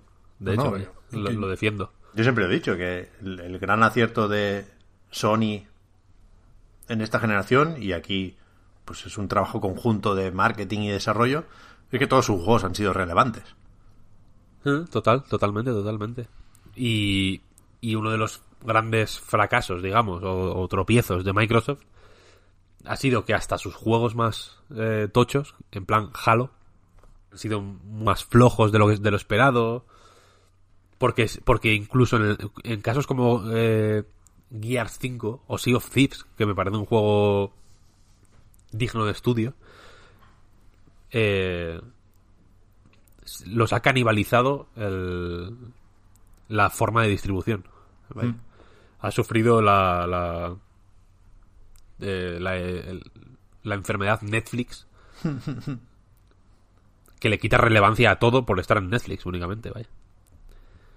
Que tienes toda la razón, pero también creo que llevan un, par de añitos intentando eh, cambiar eso con una estrategia diferente, que es la de estamos apoyando a un montón de, de indies o dándole cierto espacio a juegos indie o nuestra... mm, o sea, eh, también nos interesan estos juegos más pequeñitos. O sea, creo que, que en vez de Mm, o sea, es, es cierto que quieren exclusivos potentes, pero que, que también están intentando tener esa otra estrategia para que no le puedas pasar eso más, que lo que de cierta forma lo están solucionando de cara a la nueva generación. Sí, sí, total, total. Eh, sin- o sea, yo lo que, lo que quiero decir al final es que lo que quieren ahora es tener material para que la gente juegue. Eh, lo que decía antes de que la peña, pues igual se compró, jugaba más a la Play 4 por, eh, por XXXX. Por, por X y Z, si son 3X, son la misma, el mismo motivo. Técnicamente. Y una peli Eh, o efectivamente la película de Vin Diesel. Eh, Hostia, tiene que salir al el final- juego de Vin Diesel. Me ha venido ahora, ¿eh? Los Game Awards. El Fast and Furious, verdad. aquel, ¿recordáis? es verdad, es verdad, es verdad. no ha vuelto a salir, ¿no? No, Desde diciembre. es un, es un momento para recuperar Willman, te diré. Hombre. Eh, pero la cosa es que ha dado la sensación para mucha gente, y yo creo que es razonable eh, reconocerlo, de que Xbox ha estado muerta. Cuando, cuando, ha- cuando en realidad la mayoría de juegos han salido en Xbox y en PlayStation 4. Quiero decir que a nivel de número de juegos, puro y duro, ha habido más o menos los mismos. Cuando no más en Xbox. Porque han salido, ha, ha habido un buen puñado de indies que han salido en Xbox y no en Play 4. Eh, que es un poco la misma sensación que te da a ti, por ejemplo, Pep, con Switch. Por eh, única, pues, por, por hábitos de consumo, digamos, Sí, sí. simplemente. ¿no? Sí. Así. Entonces, eh, yo creo que igual no es algo inmediato que se vaya a ver eh, de forma explícita eh, en el 26 de noviembre cuando salga PlayStation 5. Le- Lo está mirando, por cierto. No sé si influye de alguna forma en, en- en esta predicción, pero el 27 de noviembre es Black Friday 2020. Ah, bueno, pues entonces no, entonces sale... No puede salir. Un poco más, antes, claro. debería salir un poco antes. O después, después. No, no puede salir después. Un poco antes. La peña se espera al Black, al Black Friday. No, pero no vas a rebajar la consola. ¿Sabes? O sea, tienes que ir el Black Friday, vas a por la tele. Sí, pero no es lo que tú... O sea, no es lo que tú esperes. Que... O sea, no es lo que se vaya a rebajar, sino lo que tú esperes que se va a rebajar. Con las teles pasa lo mismo. Quiero decir, no sabes qué tele se va a rebajar. Esperas que se rebaje la tele que te va bien. No se anuncian los, los, las rebajas del Black Friday. Ya, ya, ya. Pero es que no puede, no puede salir después del Black Friday porque el Black Friday lo utiliza mucha gente para comprar regalos de Navidad. Claro, ahí se pillan los juegos ya, por ejemplo. Exacto, exacto. Va, pues entonces ya hay que sacarla en junio o así. No medio, mío, Víctor. No tienes término medio, tío. La, sema- la semana que viene la sacaría yo, la verdad. ya, ya va siendo hora. Que la mía ya no me gusta, ya no- ahora que no hace ruido. Eh, pero bueno, la cosa es esa, que, que igual no se ve inmediatamente, pero, pero poco a poco habrá que ver qué consola se usa más. Eh, estando, estando como está ahora la cosa, ¿eh? que de pronto igual mañana Sony anuncia su PlayStation Pass y ya está, ¿no? Y se iguala al campo de batalla, por así decirlo. Pero por eso digo que las suscripciones son mucho más importantes de lo que de lo que parecen, en mi opinión. Porque dan muchos motivos para jugar. Joder, yo jamás había visto a tanta gente jugando a Xbox como ahora. Nunca, nunca, claro. nunca. Joder, mira lo que pasó en el último Black Friday, precisamente, que se vendieron. eh, no me acuerdo cuál era el número, pero La- como un pasote de, Sí, sí, las de digitales Xbox de estas. estas. Sí, de digitales. Sí, sí. Pero, pero a, a- a cholón, a cholón. Sí, sí, o sea, leí, leí una- la cantidad y era algo como bestial, rollo tiendas que se habían quedado sin stock. Por eso, por eso que, que... Y es únicamente por el Game Pass, quiero decir. Nadie se compró la Xbox en plan, ah, vale, pues ahora me voy a comprar poco a poco todos los juegos que han ido saliendo esto. No, no, no, no. Tú te pagas tu Game Pass y a tomar por culo. Y, y, y es que una vez que das ese paso ya no hay vuelta atrás. Entonces, pues a ver, a ver qué pasa. A ver qué nos depara la siguiente generación. Pues sí. A ver, ya digo. ¿Por qué decías al principio, Víctor, que, que, que tampoco era tan noticia esto? Yo, yo- o sea, yo estoy ahí, ¿eh? Yo cuando salió esto, la gente decía, "Oye, 12 traflops. Y yo, coño, pues que la última vez nos dijeron el doble de 6. Que más o, menos, más o menos es lo mismo que decir 12, ¿sabes? Por eso, por eso, porque la información eh, pura y dura, digamos, la veo poco poco nueva, vaya. Sí, sí, era el- bueno, el típico artículo de qué sabemos hasta ahora, ¿no? Con un par de cosillas nuevas y un, y un par de detalles mejor especificados, ¿eh? Sin duda, por eso estamos hablando de esto. Pero, pero sí, yo, yo insisto, no lo vi como par en las rotativas. O sea, yo ahora lo o sea, veo más interesante especular sobre el sobre cómo puede afectar eh, esto a, a algunos juegos. Simplemente. O, a, la- o a- o a- no, a, no a juegos concretos, sino a algunos géneros, por ejemplo. En plan. eh, en el Nexto. En el, Nex, el Nexto. En el Nexo, Alex Pascual, eh, cuando se dijo lo de la. Lo de los tiempos de carga del Spider-Man famoso. eh, pues comentaba que, que ahora hay un montón de situaciones en los videojuegos que, que las tenéis en, en mente todos, vaya, que son puro pura pantalla de carga encubierta, en realidad, ¿no? Es momento esfuerzo eh, al abrir una puerta que está medio atascada, ¿no? O una verja de estas que hay que subirla para arriba. En el Resident Evil 2 hay mil momentos. Ya no está la puerta, digamos, de la pantalla negra, así con la puerta que se abre. Pero está como León ahí como intentando abrir una verja o, o, intentando pasar ahí arrastrado por un rinconcillo, tal, no sé, igual, que esos son tiempos de carga falsos, ¿no? En los, y en los mundos, en los mundos abiertos, eh, la velocidad máxima, digamos, de movimiento la marca un poco también la, la velocidad a la que puede cargar eh, cosas la máquina, ¿no? La, Eh, la existencia eh, o no de helicópteros. Claro, o de, o de ciertos vehículos más largos, etcétera. Entonces quiero decir que, que las características técnicas tienen un de efecto en lo que se representa en los putos juegos. Simplemente, ¿no? La, fue tan influyente Uncharted porque yo creo porque entre otras cosas descubrió o, o popularizó una manera de eh, hacer que la acción fuera fluida ocultando pues este, este tipo de, de cargas un poco más o de momentos pudorosos Hmm. eh, en, en- en situaciones de acción, ¿no? Digamos, en el, el, el mo- mítico, mítico momento de eh, tengo que esperar a que llegue no sé quién, a que llegue Sully para abrir esta puerta entre los dos, ¿no? Que eso luego, digamos, que ha culminado en, en God of War, que es un juego que va de pantallas de carga. es una gigantesca, si lo piensas fríamente, es una gigantesca pantalla de carga interactiva. Eh, entonces, esto, que, la- que el contenido se pueda cargar eh, mucho más rápido, por ejemplo, ¿cómo va a influir en los, en los juegos? ¿Qué, qué cosas nuevas se van a poder hacer? ¿O qué, o qué cosas van a, ten- a poder dejarse de hacer? ¿No? Todo ese tipo de especulaciones a mí me parecen más interesantes que las eh, que la- las especificaciones técnicas frías que al final no dicen mucho, quiero decir. El ray tracing, ¿cómo se va a usar? ¿Qué, qué- o sea, ¿qué supone? ¿no? Ya.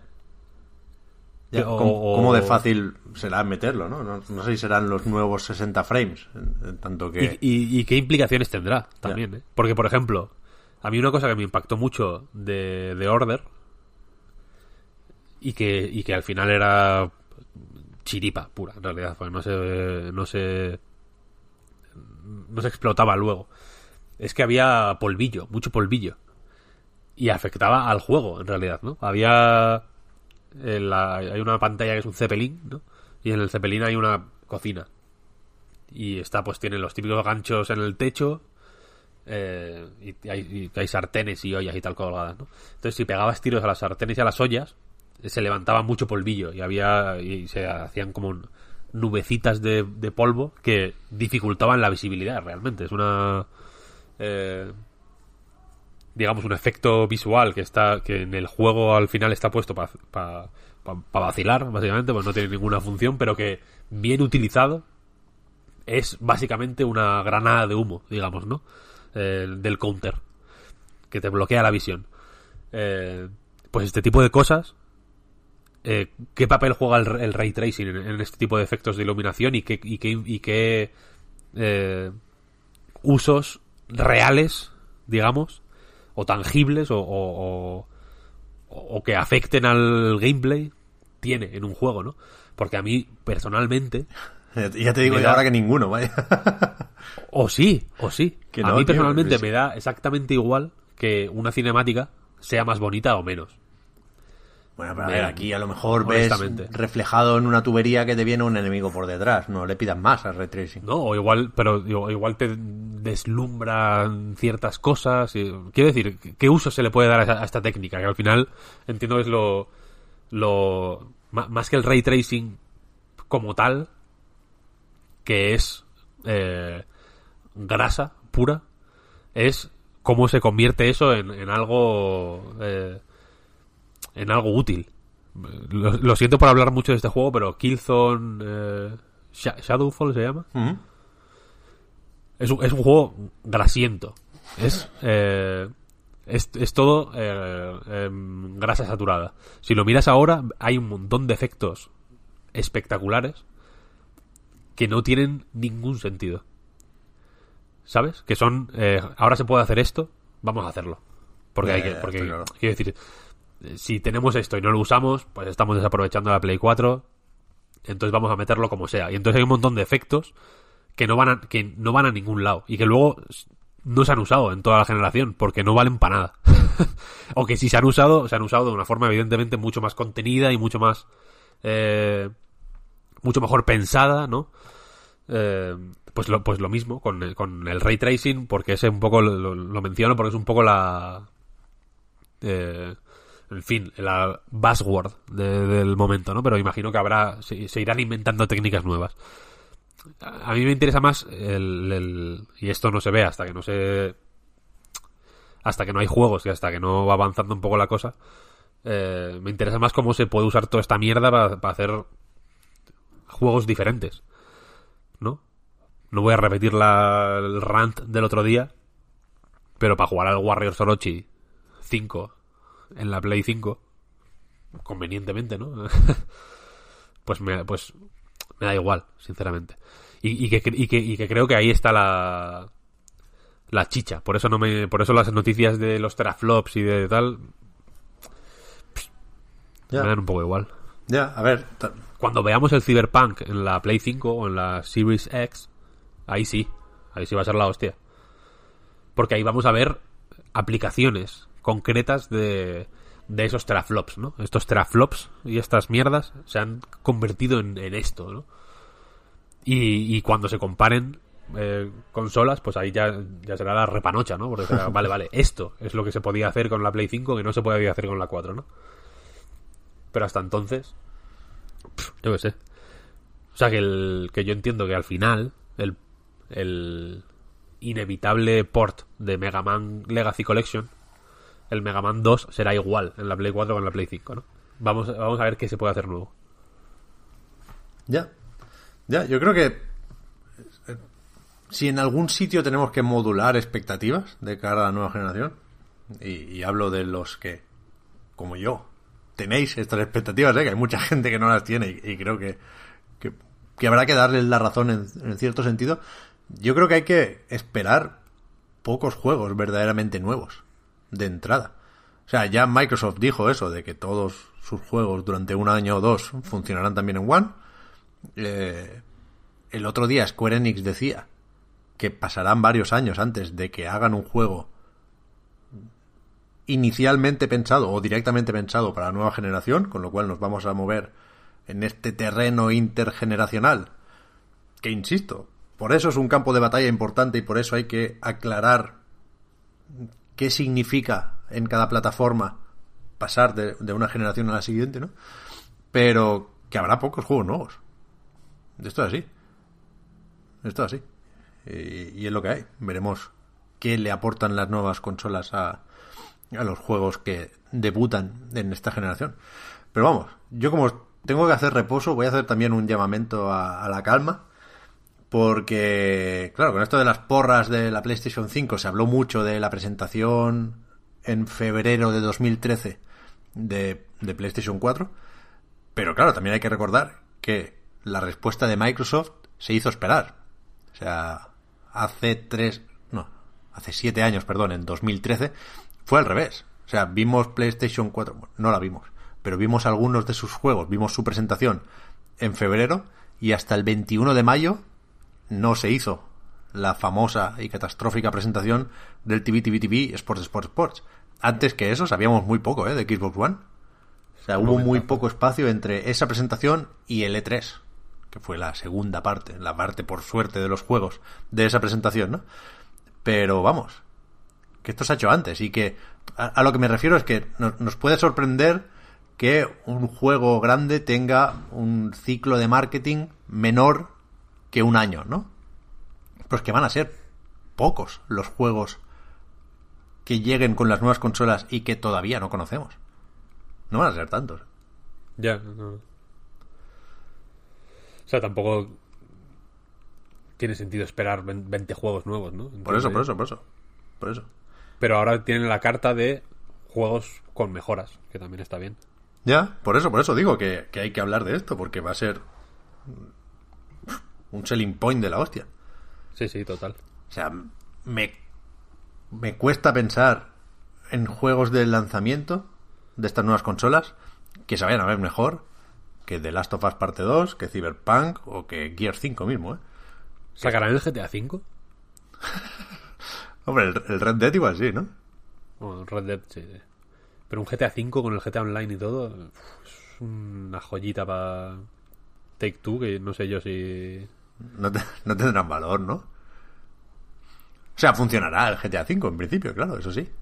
Ah, eso sí, eso sí, claro, claro. Por eso digo que no sé cómo de habitual será espolvorear ray tracing y a otra cosa, ¿sabes? Sí, sí, sí. Porque sí, no le van a meter de repente 120 frames al GTA V. Que por poder pueden, ¿eh? Pero entiendo que es algo menos vendible. porque ya nos metemos en, en los hercios de las teles y el monitor y tal igual, y no, no, no lucen las comparativas.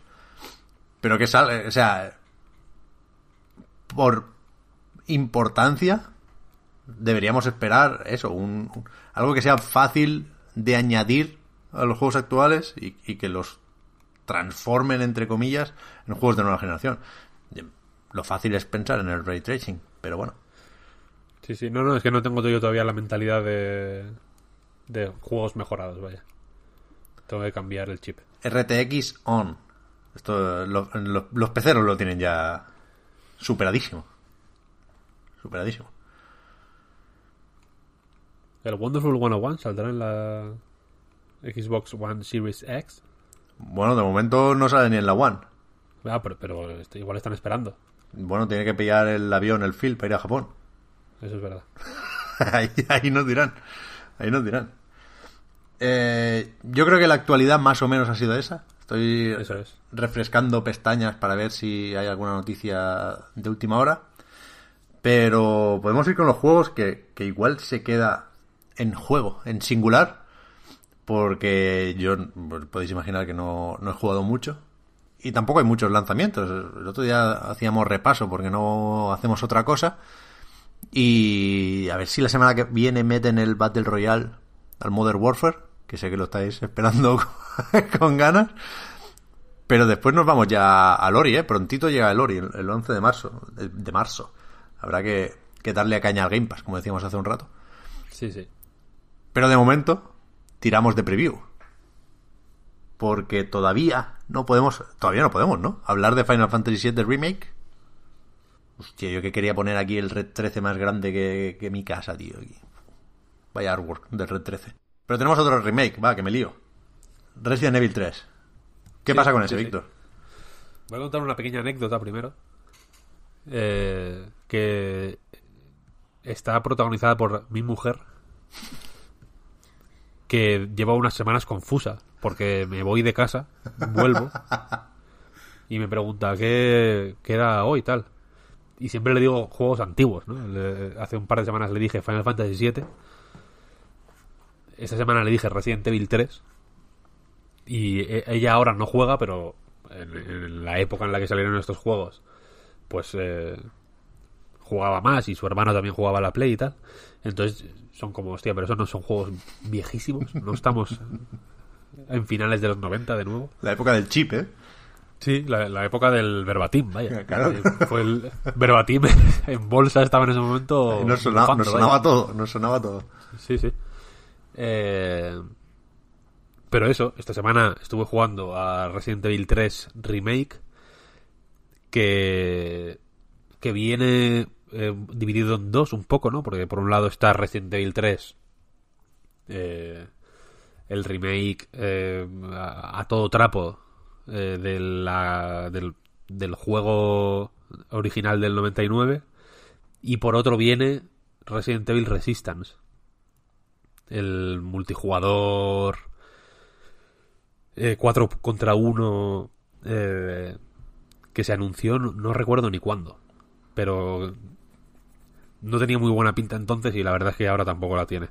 Pero bueno, pude, pude jugar a las dos cosas. Fueron cuatro horas en total, dos de una cosa y dos de la otra. Eh, la demo de la campaña, que entiendo es lo, lo más importante, eh, supuestamente era del principio del juego, de me- como a la media hora de empezar más o menos. Pero si yo no recuerdo mal, lo que es lo que hay en la lo que ocurre, digamos, en lo que yo jugué, en el original debe estar tirando para la mitad del juego. ¿Qué va? Sí, sí, sí. Y la. Y tanto el escenario como los puzzles. eh, como un poco todo, en realidad. Incluso la manera de jugar. eh, a mí me da la sensación de que es bastante, bastante más distinto que Resident Evil 2 con su original por así decirlo, ¿no?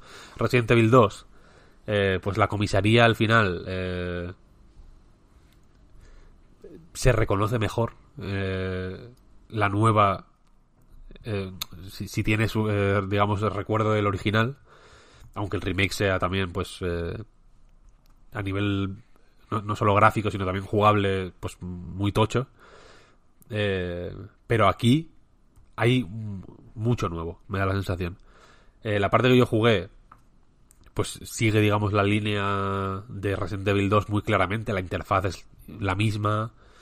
El, el estilo visual es eh, pues casi idéntico, ¿no? Con estas caras un pasito por detrás de Devil May Cry 5, pero tampoco tanto, en realidad, ¿no? Este estilo Capcom. Los gráficos de Capcom son la hostia, siempre. O sea, han ves. vuelto al- al- a este momento mágico eh, que creo que ya lo hemos hablado más de una vez aquí, ¿no? De que los gráficos de Capcom de la 360, de los primeros años de la 360, que son inmejorables, la cosa más guapa que ha habido en la vida, ahora están un poco en ese momento, otra vez. Son gráficos eh, buenos, pero sin, sin. como sin esfuerzos. Me, da la sensación de que son. de que es como, no, no, es que esto es lo que hacemos nosotros. Sí, sí, sí. Juegos guapos. y ya está. Tienen como un, un swag que me, que me mola. Eh, y el juego, que como para refrescar un poco la memoria a quien no tenga Resident Evil 3 eh, fresco o que no lo haya jugado, vaya. Resident Evil 3 en su momento se se criticó o fue polémico o fue recibido de aquella manera porque tiraba un poco más hacia la acción, digamos que la el énfasis en el en la movilidad, por ejemplo, porque incluía una como una esquiva y un botón para darse la- darte la vuelta y salir corriendo, eh, pues era más más tocho. Estaba eh, Nemesis, que era el, el- como el gran el gran eh, monstruo con el que podías combatir o podías escaparte de él y, había- y era más tenías la escopeta como desde muy el principio era más de pegar tiros había más munición etcétera. Y este por lo que yo juego en la demo también es un poco así porque la escopeta se consigue con un puzzle más o menos fácil de resolver que tienes que hacer un poco de backtracking pero tampoco tanto. Vaya que es fácil eh, conseguir la escopeta desde muy pronto. Eh, poco después te dan como un lanzacohetes, o sea, como un lanzagranadas, eh, el, el típico lanzagranadas que tiene eh, munición eh, de, de fuego y, y, y granadas explosivas y tal, para eliminar a enemigos más tochos y tal. Hay mucha acción. Hay una esquiva perfecta, bastante guapa, por cierto, eh, que si... Creo que es con R1, juego en Play 4 pulsando R1 en el momento correcto, como que hace como un efecto visual ahí y, como que te escapas, eh, te alejas bastante del, enemigo, que entonces te sirve muy guay para escapar, o pulsando el botón de darte la vuelta, que también está aquí, deja, deja vendido al, o sea, deja a la vista, digamos, el punto débil de, de los enemigos.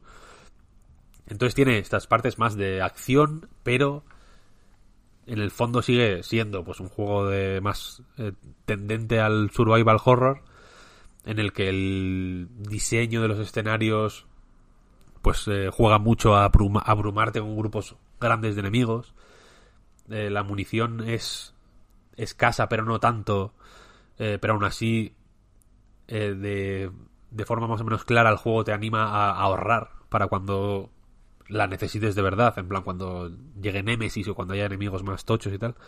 Entonces hay mucho barril rojo, mucho mucha oportunidad para atraer a tres, cuatro zombies a un mismo punto cerca del barril y reventarlo para matarlos a todos, etcétera. Es muy juego en ese sentido. Eh, y los puzzles, que en el original eran un poco sencillotes, aquí eh, están, sin ser eh, tampoco la cosa más elaborada del mundo, están un poco más desarrollados. Eh, los escenarios son, me dio la sensación, más... hay más... atajos, ¿no? Se abren más, se abren más atajos y te da más motivos para explorar a fondo los escenarios. Y y es que guay, la verdad. La, demo acababa con un enfrentamiento contra Nemesis en un rascacielos. Una cosa tensa y muy espectacular. Nemesis, eh, digamos que es más o menos como Mr. X, en el sentido de que es una presencia gigantesca y súper amenazante invencible que, que no puedes hacer otra cosa que escapar, ¿no? Eh, pero aquí, aparte, eh, en el original, pues también te, te agarraba y te tiraba y, y era difícil de dejar cao por- en, en los enfrentamientos en los que, que, que había, que, que podías eh, ir a matarle, pa- o a intentar matarle para... Pero lo, lo noqueabas, digamos, luego volvía. Eh, y aquí tiene como más recursos. Eh, tiene como unos tentáculos, te agarra desde lejos y te lleva arrastrando, te, te tira contra la pared. O sea, es, a, mí me dio bastante tensión, la verdad. Eh, creo que está bien conseguido. El sonido también es la hostia. Como, como normalmente estás huyendo, solo lo escuchas. Entonces como que tienes por detrás constantemente como un, gruñido chungo, escuchas, escuchas ruidos, no sabes lo que están haciendo, es, es guay. Te sorprende mucho, en plan crees que lo has dejado atrás y de pronto aparece eh, por una puta pared que la revienta con la cara. es ese tipo de, de- de sustos Resident Evil, vaya, que, que en este caso, en el caso de Resident Evil 3, creo que, que funciona guay, el, el- que es simplemente por estar eh, rehecho, vaya, por, por ser más vistoso, por ser más... eh, eh, más por, por ser más eh, fie- más HD la representación, ¿no? Son sustos más HD, simplemente. Y, fu- y- y creo que le van bien al, al tipo de juego que es Re- Resident Evil 3. Como le van bien a Resident Evil 2, de hecho. Y en ese sentido quiero decir que creo que no hay eh, nada que temer. Es otro buen remake de Capcom, como lo fue Resident Evil 2. Así que ahí, sin quejas, sin quejas. Por lo que jugué, que fue. Me pasé la demo como en una hora 45 aproximadamente. Guay, eso te voy a decir. ¿Sabes, Víctor, si, si lo que jugaste es la demo que han confirmado que se va a publicar en algún momento? Que me parece O mucho. sea, lo que, una hora lo y que yo jugué era el juego final, Vale, vale, vale. más o menos. Estaba. No estaba doblado, pero estaba. Los textos sí que estaban en castellano. Era, era una, una build eh, de, de preview. Pero no era una os- demo como tal. O sea, os cargaron una partida guardada. Eso es, eso es. Vale, vale, vale, vale. A ver cómo hacen la demo, porque con el 2 hubo aquello de que estaba limitada la demo. Creo que solo podía jugar una vez o, o dos o alguna mierda así. O había un, una cuenta atrás. Algo, algo, alguna trampita le pusieron a esa demo. Aquí, este, este, esta parte que jugué estaba, estaba guay porque era jugosa, quiero decir, tenía, tenía material y dejaba ver un poco cómo fluye el.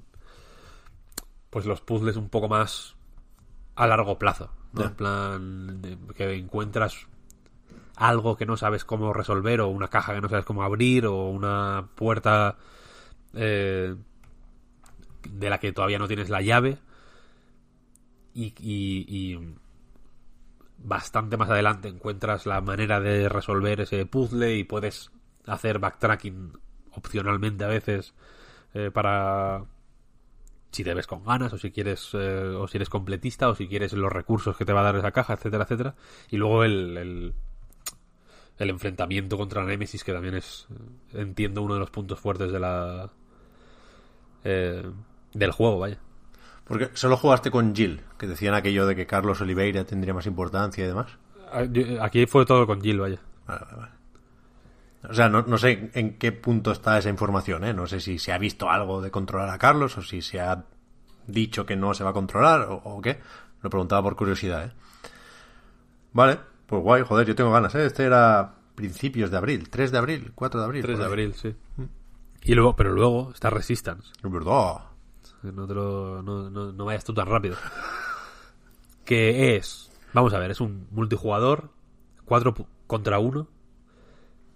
Cuatro hacen de supervivientes, que son y controlan a, hay seis personajes en total eh, y cada cada jugador controla a uno de esos personajes. No se puede repetir personajes, son digamos eh, arquetipos de cine de terror teenager, ¿no? Está la empollona support, la macarra que que es eh, que es eh, que hackea, por ejemplo. Está la redneck como cowgirl que es- que sabe que, que- que es una crack con las pistolas, por ejemplo. Eh, está el jockey del instituto que, que es bueno cuerpo a cuerpo. Este tipo de, digamos, de ar- arquetipos del de slasher un poco.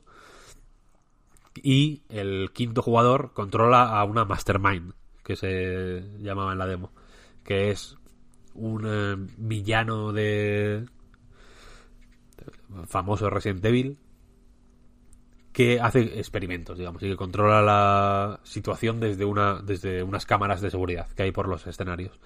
Entonces, eh, los supervivientes juegan más o menos como un Resident Evil, ¿no? Eh, matando zombies, etcétera, etcétera. Y el Mastermind, pues puede colocar eh, trampas o enemigos o tal eh, por el mapa mientras vigila qué están haciendo los supervivientes. Este, estos, estas cosas que puede colocar, pues tienen una. consumen una energía. Y entonces eh, hay que gestionar la energía para, digamos, entorpecer la tarea de los supervivientes lo máximo que puedas, que es cumplir una serie de objetivos para ir atravesando zonas, tipo Left 4 Dead. Entonces, en la, en la demo, por ejemplo, el mapa era un casino. Eh, la primera zona era. eh, había que recoger unas piezas para formar un puzzle que estaban diseminadas por el escenario. En la segunda parte era encontrar a un guardia de seguridad y matarlo y luego con la tarjeta activar tres terminales y luego en la tercera había que romper unas como unas cámaras criogénicas o no sé qué demonios vaya. Y la idea no es mala. Yo soy bastante fan de estos multijugadores asimétricos y de estas ideas un poco raras pero el- me dio la sensación de que había una, di- una diferencia brutal entre el- lo pulido y lo bien hecho y lo atractivo que era el- la campaña para un jugador y esto que era un poco cutre había un- el movimiento era peor eh, los disparos eran peores todo se ve más descuidado, un poco más torpe. Evidentemente, que haya, que haya cuatro jugadores no ayuda a que la cosa sea menos torpe, al revés. Y claro, se abre la puerta, digamos, a, yo que sé, a, ver cómo hace spawn un puto perro, porque lo acaba de invocar, digamos, el Mastermind, que también le da un toque raro. Es, es, es un modo raro, ya digo.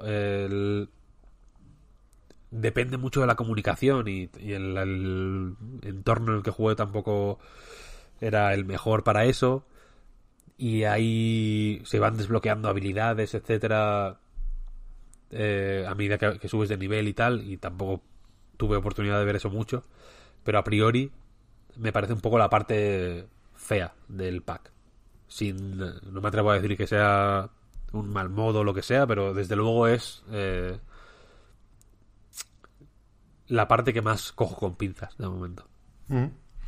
Ya, es raro. Yo no sé por qué se han metido en esto, la verdad. Si les han convencido los desarrolladores, que creo recordar que eran de Taiwán, en este caso. Y, o qué, pero es verdad que al meterlo aquí como parte de Resident Evil 3, pues le, le quita responsabilidad, ¿no? No, no, no. El peso del proyecto lo aguanta la campaña, pero también facilitas la, la comparación y, y no deja de ser algo de pago, ¿no? A lo mejor hay al- al- algunas cosas que se asumen mejor si esto fuera un, un free to play aparte. Pero no sé, ellos sabrán. Aquí entiendo que la mayoría venimos por la campaña.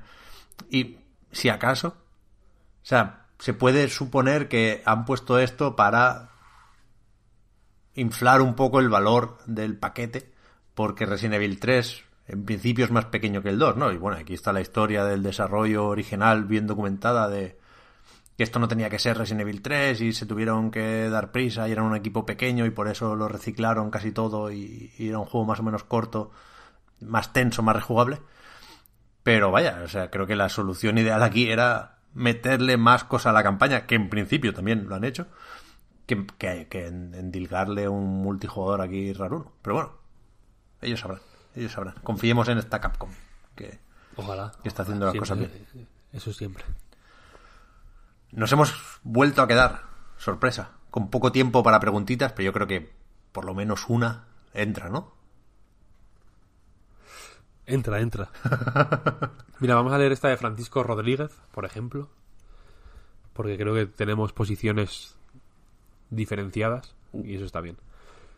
¿Os pasa a menudo eso de acabar de mala hostia y o frustrados por algo concreto de un juego y dejar de jugar de mala manera? ¿Cómo de propensos sois a llegar a esa sensación jugando? Personalmente, mi mando ha actuado más de una vez de improvisado frisbee o me he ido mal a dormir. Dice el amigo Francisco. Francisco, no hagas eso, por favor.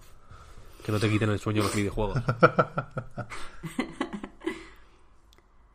Eh, a mí me pasa un montón.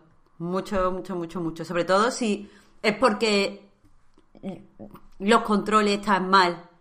Y, y, y, y, mm, o sea, aunque sea que estén mal un poquito, a mí me frustra un montón y es que no puedo, es que lo tengo que dejar, pero del tirón. Eso, o que tengan, o sea, sea un juego donde sea importante la narrativa y tengan muy, muy, muy, muy malos diálogos y me sienta como una tonta jugando, también lo dejo. Es que a mí no me importa dejar las cosas sin terminar. Si es una mierda, pues lo dejo y se acabó. No, es que no lo veo malo, vaya. Peor es perder mi tiempo jugando a algo que no, que no merece la pena. Yo, o sea, últimamente tolero poco los picos de dificultad, por ejemplo. Porque no me importa que un juego sea difícil, pero que lo sea de forma coherente. Quiero decir, la idea del reto me sigue obsesionando como, como siempre, ¿eh? Me, pues yo qué sé, pues en el Sekiro repito el duelo las veces que haga falta y, y- y me gusta que esa sea la experiencia y you've cheated not only the game but yourself. O sea, a tope con, con, con el darse cabezazos contra la- el muro hasta que lo rompes, si el juego va de eso, si el juego está planteado así y hace disfrutable esa experiencia. Pero hay juegos, y no tienen nada de malo, que, que tienen que fluir, ¿no? Que son fáciles porque es lo que le conviene al juego, porque avanzar es la forma de disfrutar. Y que en esos me metan un jefe difícil, una parte que no se entiende, un, no sé, eso, un pico de dificultad de la forma que sea, me toca las narices una barbaridad. Una barbaridad. Porque no, Pues- porque no hay otros juegos para eso, coño. En el mismo sentido, Pep, no te fastidia un montón cuando tiene un juego, difícil o facilillo, no importa, donde llevas, yo qué sé, la mitad del juego haciendo solo una cosa súper concreta y de repente te meten otra mecánica sacada de la nada Sí, sí, sí, y la ponen como súper importante. A mí eso me jode un montón, es como si, si me- como si fuera otro juego. Y ya me, me saca y no puedo, no puedo entrar bien. Sí, sí.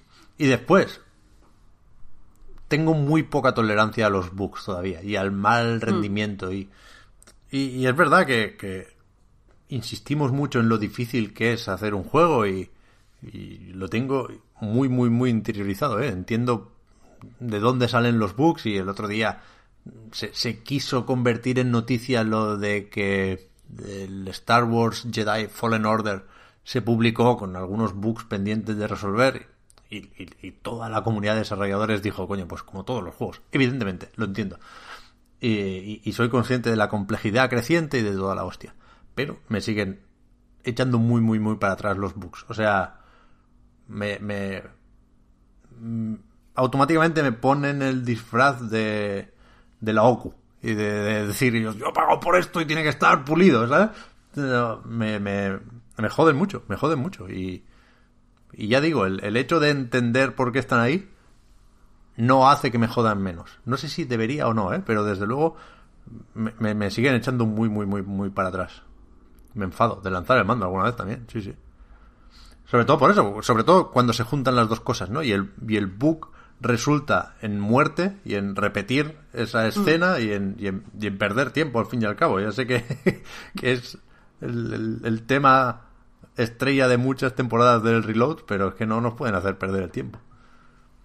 No, pero es que en realidad no es lo que lo que te jode no es perder tiempo, porque yo al fin y al cabo eh, eh, cuando juego, o sea, ¿cómo me explico? Es que no, no me siento que estoy perdiendo el tiempo, estoy jugando. No, no, pero es el hecho de, de repetir sin necesidad, de de ver lo que yo has visto, de lo que ya has visto si te aporta, eh, sin que te aporte nada. Porque cuando un juego es difícil, por ejemplo, y me matan, y tengo que volver a hacerlo, en realidad me da igual, porque entiendo que estoy ganando habilidad.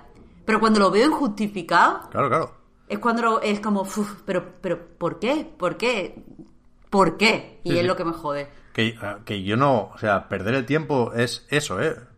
Perderlo, no, no destinarlo a, a cosas que no hacen avanzar la progresión, es decir, que me lío. El otro día decía que para mí a, la campaña de Dreams le faltan momentos en los que pueda uno quedarse encallado. O sea, a mí me gusta quedarme encallado en una aventura gráfica, ¿eh? O sea, disfruto de esos momentos porque forman parte de la experiencia, igual que el repetir combates forma parte de la experiencia de Sekiro. No tengo ningún problema con eso. Pero, justifícamelo. Quiero decir, que, que tenga sentido en, en, en ese juego. Yo la verdad es que me frustro poco con los juegos. No suelo enfadarme ni tirar mandos ni ni dejarlos muy violentamente, vaya. Yo lo suelo dejar de forma suave. Me aburro, me aburro, me aburro y ya está. Pero a ver, tiene que ver algo que te moleste, que te que sea un poquito irracional, que te pique. No, la verdad es que no. Madre mía, Víctor. El, o sea, yo tengo las targaderas muy amplias con los videojuegos. Con otras cosas no. Con el cine, por ejemplo, soy exquisito. Me molesta todo. Pero con la con los juegos no. No, Está todo bien, bien, está bien. todo bien. Hay que ser hay que ser hay que tener calma. Ante todo, ante todo mucha calma. Pues yo creo que ya estamos por hoy. La semana que viene, antes del recordatorio de siempre, viene un recordatorio especial. La semana que viene, ya digo, estamos en Málaga, en la FreakCon, eh, grabando el podcast en directo. El sábado a la una del mediodía. No sé cómo va a funcionar exactamente el tema de la gestión. O sea, ese podcast evidentemente va a ser del el que colguemos también, ¿eh? lo podréis escuchar todo, faltaría más antes o después. Espero que podamos tenerlo listo pronto. Pero eso, eh, será ahí cuando por fin hablemos de la película de Sonic, que creo que tenemos todos unas cuantas cosas que decir sobre, sobre la misma. ¿Es así? ¿Seguro? yo, yo- yo sí, yo sí. Es que a mí me da, es que me da miedo ser el, el que menos tenga que decir. A ver, que tampoco pasaría nada, ¿eh? Pero me habíais creado una idea de la película que no sé yo si, si se corresponde con lo que vi. Pero bueno, para eso está el podcast del, Es que- del próximo sábado. Te ha pasado lo peor que puede pasar, Pep. Que, que te deje indiferente, porque si te gusta, pues la va a defender. Si la has odiado, pues te recreas en el jateo, pero que te deje indiferente, Pep. Es- ¿Eso es lo peor? Estoy un poquito más hacia el me gusta, ¿eh? O sea, no... No la he olvidado, por ejemplo, del todo. Pero bueno, bueno ya, ya hablaremos, ya hablaremos. De momento, el podcast Reload y anightgames.com son proyectos que se mantienen gracias a vuestras generosas aportaciones. Patreon.com barra anightreload, ahí tenéis más información sobre esto. Y también ahí tenéis los patrons, un ratito más de podcast en la prórroga, que es nuestra forma, o una de las formas, con las que intentamos agradeceros ese apoyo. Al resto, ya digo, nos volvemos a escuchar la semana que viene. Claro, entonces en ese podcast no cabe Final Fantasy VII, hay que ponerlo en el siguiente. Madre mía, la logística. Que mi vida gira alrededor de, de Final Fantasy VII y de Red 13, concretamente. Del, de la llamita que tiene en la cola, Red 13. Ese es mi faro ahora mismo. Next Gen. Pero bueno, habrá, habrá tiempo para todo. Muchas gracias, gente. Muchas gracias, Víctor y Marta. Y nos, Gracias a ti. Pep. nos vemos, ahora sí que sí, la semana que viene. Chao, chao. Chao. Hasta luego.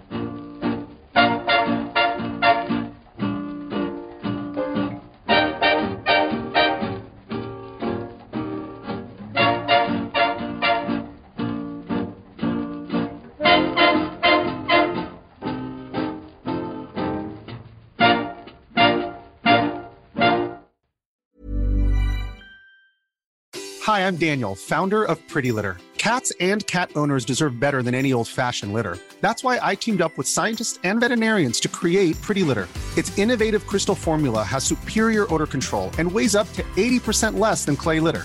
Pretty Litter even monitors health by changing colors to help detect early signs of potential illness. It's the world's smartest kitty litter.